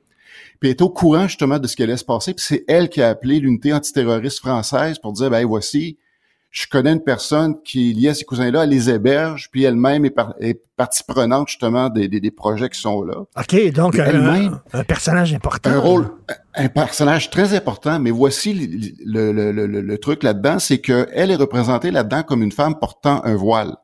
Elle, ils lui ont mis un voile sur la tête. Alors que dans la vraie vie, cette femme-là n'a jamais, jamais, jamais porté de voile. OK, mais pourquoi ils ont mis un voile dans le film? Pourquoi? Bon, ben là, c'est, et voilà, c'est tout le débat en France, justement, pourquoi vous avez fait ça, parce que, bon, euh, le film, a justement, toutes les allures de documentaire où tout est vraiment présenté comme les faits qui se sont, comme ils se sont déroulés, mais pour ce personnage-là, très central, on décide de lui mettre un voile sur la tête. Et puis elle, justement, dans, dans, dans son libellé, c'est qu'elle dit, bon, euh, ben, le, le libellé de l'avocat, c'est qu'il dit, le film montre sa cliente comme porteuse de convictions religieuses et, a fortiori, d'une idéologie djihadiste comparable à celle des auteurs des attentats terroristes du 13 novembre. Et elle, de sa vie, n'a jamais, jamais porté le voile. Mais je peux comprendre sa colère, parce que là, c'est quoi, là? Parce qu'on voulait montrer justement qu'on était, pour eux autres, une musulmane, c'est une musulmane voilée. Donc, on est musulmane. Oui, le écoute, film, là, pour l'instant, c'est... Pour l'instant, il y a beaucoup de spéculation. Les, les producteurs du film se sont contentés de dire, ben oui, mais c'est un film qui est basé sur des faits réels, mais en, en bout de ligne, c'est quand même une fiction. Ah, ah, ça, ça m'énerve. Ça, ça. m'énerve. Je regarde, à je ça- regarde des séries, des fois, basées sur des faits réels. Puis là, t'es rendu, Guy, quand tu regardes une série. sait plus. euh, qu'est-ce qui est vrai, qu'est-ce qui est pas vrai? À un moment donné, si-tu euh, basé euh, sur des faits réels ou pas? C'est tou- c'est toujours le réflexe que j'ai, mais quand je regarde ce genre de film-là, d'aller Ah consulter d'autres euh, sources pour voir qu'est-ce qu'il y en est. Puis bon, la façon qu'ils s'en ont tiré, puisque vu qu'il y a une procédure judiciaire, ce qu'elle a réussi à obtenir de, de- de- du producteur de film, c'est qu'à la fin du film, bon, comme, comme tous les films de ce type-là, il y a toute une série là, de, bilans qui se fait, qu'il y a eu tant de morts, puis ainsi de suite. Puis là, à la fin, on voit un avertissement qui porte la mention que le port du voile islamique par le personnage de Samia répond à un choix de fiction qui ne reflète pas les convictions personnelles de l'intéressé. Mais au moins, ça, l'a accepté parce qu'au moins, elle, ce qu'elle voulait, ce qu'elle voulait qu'on sache qu'elle ne porte pas ces convictions-là, puis qu'elle, c'est pas ça, parce que, euh, encore là, il y a toutes sortes de, de, de, de, de, de- rumeurs ou de spéculations, mais qu'elle est probablement même athée, cette fille-là. là. T'imagines, on fait un film sur la vie de Jamila Ben Habib, puis on la montre voilée. T'imagines? Je ne Ben, ça. comprends pas ça. Et, euh, vraiment, merci beaucoup euh, d'attirer l'attention là-dessus. Écoute, en, en terminant, tiens, tu veux me parler d'une secte religieuse qui fait la manchette au Mexique. C'est quoi? Ben oui, devine qui? Pas Raël. Non, les Leftards. Les Leftards. Ils sont rendus Ben au oui, tu sais Mexique. avait, euh, ben écoute, ils sont passés par le Guatemala. Euh, puis au Guatemala, ben, ils étaient sous haute surveillance par les, euh, les autorités locales puis euh, les autorités mexicaines. Parce que bon, il y avait eu des, des rapports encore une fois de, de, de- d'abus et de maltraitance C'est des une enfants. secte et même, acidique. C'est une secte acidique et on disait que justement, euh, les enfants étaient maltraités au sein de cette euh, secte-là. ils sont appelés les talibans juifs, c'est pour te dire. Là. OK. Donc, euh, justement, il y a eu des cas de, de kidnapping puis tout ça. Puis c'est au Mexique qui se sont fait prendre, qui ont euh, suite à un raid. Puis euh, les euh, les dirigeants de cette secte-là ont été euh, transférés en Israël, mais la joke c'est que euh, plusieurs des, des followers, là, les les, les, euh, Les adeptes. des, des adeptes, euh, il y en a plusieurs qui se sont échappés justement euh, de la prison où ils étaient. Écoute, les leftards, je croyais que tu allais me parler des Raéliens. On les entend plus, ces, ces gens-là. Ah, compl- Je pense qu'ils ont- ils sont montés dans la soucoupe volante, finalement, et ils sont partis. Ouais, Euh, ils sont allés prendre un lunch avec Jésus et euh, Moïse et Mahomet. J'avais rencontré euh, Raël au franc-tireur et j'avais demandé, vous, vous êtes allé dans la soucoupe volante et vous avez mangé avec Jésus, Mahomet, et tout ça? Il a dit oui, oui, oui. J'ai dit, ça ressemble à quoi les toilettes? Dans une soucoupe volante, parce que j'ai dit, vous avez mangé à un moment donné, vous avez bu, puis il a passé une couple de jours là. J'ai dit, à un moment donné, t'es allé aux toilettes, ça ressemble à quoi les toilettes d'extraterrestres? Et il a pas pu me répondre. Oui, oui, ben c'est ça. Ben écoute, je peux te dire aussi, euh, Richard, que Elvis est pas mort. Euh, Il était assez à côté de moi dans ce coupe volante justement hier soir. Merci beaucoup, Guy Perkins. Bon week-end, Guy. Toujours Salut, plaisir. Richard. Salut. Richard Martineau. Plongé dans l'actualité avec des observateurs qui pensent à contre-courant.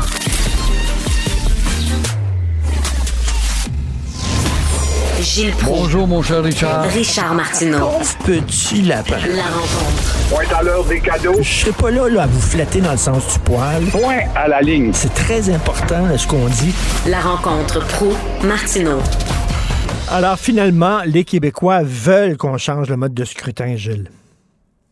Oui, mais il faut réfléchir longuement avant de tomber là-dedans. Je le rappelle. Moi, j'ai connu des expériences que j'ai vécues en 73. Je suis candidat du PQ. Je me rappelais qu'en 70, 24% des gens avaient voté pour lui pour lui donner sept députés. En 73, on grimpe à 30% pour tomber à 6. C'est ce qui amène René Lévesque à discuter de la proportionnelle et étudier le système allemand. Là, on le voit, 53 des gens disent oui. Et euh, quand on voit le Parti libéral décrocher l'opposition avec moins de votes que l'opposition, il y a quelque chose qui ne marche pas. Même 30 des caquistes sont en faveur. de cette réforme. Mais le problème, quelle sorte de proportionnel va-t-on se donner? Celle de l'Allemagne, celle d'Israël, par exemple, ou même les fanatiques avec euh, leur euh, pression, justement, je parle des acidiques, qui ont la balance du pouvoir et peuvent faire chanter le gouvernement. Et aussi, est-ce qu'on veut 150 à 175 députés? Un député coûte à peu près 300 000 dollars par année, ne l'oublions pas. Bureau dans le comté, bureau à Québec, papeterie ici, papeterie là, et salaire d'un bord et de l'autre. Alors, voulons-nous aussi euh, 20 comtés du Parti libéral qui vont pouvoir justement profiter de cette influence concentrée dans un territoire particulier et faire chanter. La solution, Richard, reprends-moi si ça te plaît pas, d'après moi, c'est tout simplement une loi obligeant tous les Québécois à aller voter, sachant à l'avance, ça se fait en Nouvelle-Zélande, ça se fait en Belgique, c'est pas des pays fâchés, c'est autoritaire, ça. Quand on pense que tu n'es pas capable d'aller voter, il faut que tu nous le prouves. Et comment as-tu pu prouver que tu n'avais pas de raison d'aller voter? Résultat, ils ont des taux de participation de 80 à 85% Sachant dès le départ que les 125 comtés du Québec comptent à peu près 45 000 électeurs, voilà que le résultat serait beaucoup plus probable avec des participations à 80 ou 85 euh, cela dit, c'est pas la proportionnelle là, euh, euh, intégrale là, pure comme, comme en Israël où ce serait effectivement le foutu bordel, mais c'est un mélange de notre ancien système et de la proportionnelle. Je suis pas sûr que les gens qui, qui ont répondu, Gilles, 53% des gens qui sont pour la réforme du mode de scrutin, je suis pas sûr qu'ils comprennent vraiment tout, tout, tout quand même là c'est tellement complexe. C'est sûr que ce dont on parle, par exemple, dans des zones d'influence, ne serait-ce que de savoir que le Parti québécois a eu plus de 500 000 votes. Et bon, est-ce qu'il n'y aurait pas lieu d'élire aussi un représentant en zone d'influence qui pourrait euh, jouer pour les préoccupations de cette région-là? Mais ça m'apparaît bien complexe et ça va demander encore des discussions. La preuve, c'est que Legault, qui était insatisfait en 2014, en 2018 promet une réforme, examiner que ça loupe, il ne l'a pas faite, même s'il y a 30% des caquistes qui seraient pour cette réforme-là. Mais euh, c'est pas demain la veille, quant à moi. Quant à moi Alors, pendant la campagne électorale, Dominique Anglade a dit Regardez-moi bien aller. Regardez-moi bien aller. On l'a vu aller, puis on n'a pas été impressionné plus qu'il faut. Elle a dit qu'elle veut rester euh, à la chefferie euh, du Parti libéral du Québec. elle va avoir un vote de confiance bientôt. Pas sûr qu'elle va rester.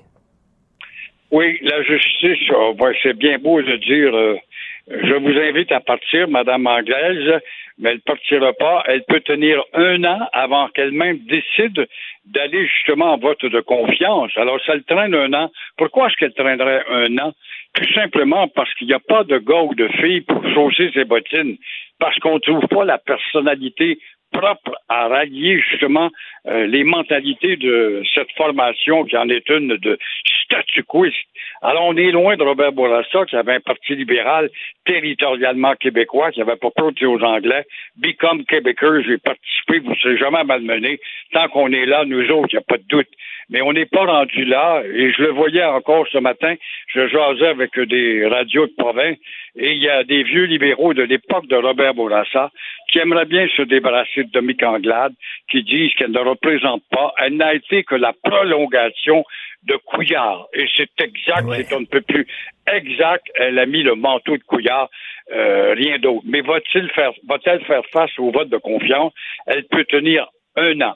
Alors, encore une fois, ça prouve que si on tient un an, on n'est pas pressé de trouver quelqu'un, on n'a pas trouvé quelqu'un. Ben, ça. Alors, je ne sais pas qu'est-ce qu'ils devront faire, mais au fond, euh, le parti ou le chef du Parti libéral devrait être un chef qui va parler au nom du territoire québécois au complet, de la nation québécoise, tout en, restant fédéraliste, bien sûr, mais qui peuvent être réformistes, ce qu'ils ne sont plus. Mais qui veut cette job-là? Euh, chef du Parti libéral. On dirait qu'ils se sont peinturés dans le coin, là. C'est rendu maintenant un parti qui a été kidnappé littéralement par la minorité anglophone. Puis euh, qui veut diriger ce parti-là? C'est ça. Il y a quelques figures qui pointent, mais on remarquera que dans le passé, elles ont eu des propos très durs à l'égard du Québec qui s'affirme.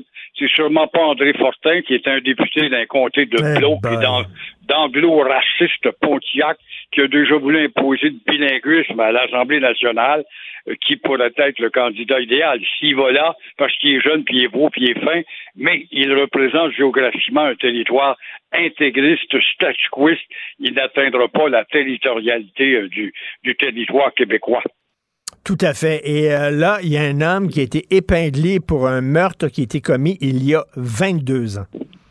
C'est encourageant, ça prouve que la justice a le bras long, mais là, le bras lent également. Et le bras lent, parce que, écoute, Marc-André euh, Grenon, euh, il vivait jusqu'à hier matin tout seul dans sa chambre à ruminer probablement ce qu'il a fait le 28 avril 2000 à Jonquière. Et un peu plus tard, à peine un peu plus tard, le 3 juillet, à Sainte-Foy, où là, il n'a pas réussi à éliminer la jeune fille, une étudiante de l'Université de Laval. Alors là, on révèle, c'est bien beau vanter la science, on révèle justement, on avait les deux ADN dans le cas de, de, de ce gars-là, mais on n'a pas pu agir il y a 20 ans. Et voilà maintenant qu'est apparue une nouvelle technique de biologie euh, judiciaire qui permet en 2022 alors, ça prouve qu'on a beau dire qu'on a le bras long, mais ça fait une justice passablement décousue et pas tout à fait si organisée que ça 20 ans plus tard. Le gars aurait plus le temps de mourir en paix, être enterré, puis partir avec ça en riant dans l'au-delà de ces deux, ces deux crimes. D'autant plus que ce gars-là, dès 1973 à 2000, en bas avec la justice dans toutes sortes de, fait même de la prison. Comment se fait-il dont certains euh, gestes qui ont été posés après euh, le 28 avril 2000, comment se fait-il qu'on n'a pas profité de l'occasion, puisqu'on vient de t'arrêter, on lui donne des sentences bonbons, il sort de prison puis il recommence, ça aurait été temps de sortir les deux ADN et vérifier à ce moment-là. Non, on a attendu l'évolution des laboratoires d'enquête avant d'agir. C'est un peu tard, c'est une justice lente. Tout à fait. Vous avez vu Poiliev s'est entouré de pro-charret et de gens anti-avortement euh, dans son cabinet fantôme. Ça va être intéressant de voir ce qui va se passer sur la scène fédérale. Et la grosse question, c'est est-ce que Justin Trudeau va se représenter aux prochaines élections ou pas? On ne sait pas. Oui, et puis là, ben, lui, joue euh, la stratégie pour calmer et donner des bonbons en zone d'influence à des gens qui appuyaient Charest pour dire à propos, ben c'est vrai, au Québec, on l'aime pas, mais on va l'aimer. Après tout, euh, il a quand même choisi des gens qui sont d'obédience charretiste. Même chose pour l'avortement. Mais une fois au pouvoir, s'il prend le pouvoir, une fois, il devrait le prendre. Contre Trudeau, il devrait le prendre. Euh, contre un nouveau chef, c'est une autre paire de culottes, on verra. Mais s'il devait le prendre, euh, je suis pas certain qu'il choisirait ces gens-là, les pros, peut-être des pros Charest au cabinet des ministres, mais des pros avortement, le dossier est beaucoup trop Explose, sensible. ben oui. Et d'autant plus qu'ici, euh, quoi, il y a trois ans avant les élections, là, deux ans et demi, les mentalités changent et évoluent. Merci beaucoup, Gilles. Bonne journée. On se reparle demain. À toi, au revoir. Merci, je n'ai pas vu le temps passer. J'espère que vous non plus. Merci beaucoup à toute l'équipe qui m'entoure et euh, travaille fort pour que j'ai l'air moins niaiseux. Florence Lamoureux, merci à la recherche. Euh, Cybelle Olivier, André Sylvain Latour, à la réalisation, à la régie, Philippe Séguin, pas l'ancien ministre français, mais notre Philippe Séguin, et euh, Charlie Marchand. Merci beaucoup. Euh, C'est euh, Benoît Dutrisac euh, qui prend la relève dans une demi-heure. Il y a notre rencontre des deux vieux Chris. Passez une excellente journée. On se reparle demain, 8h30. Bonne journée. Cube Radio.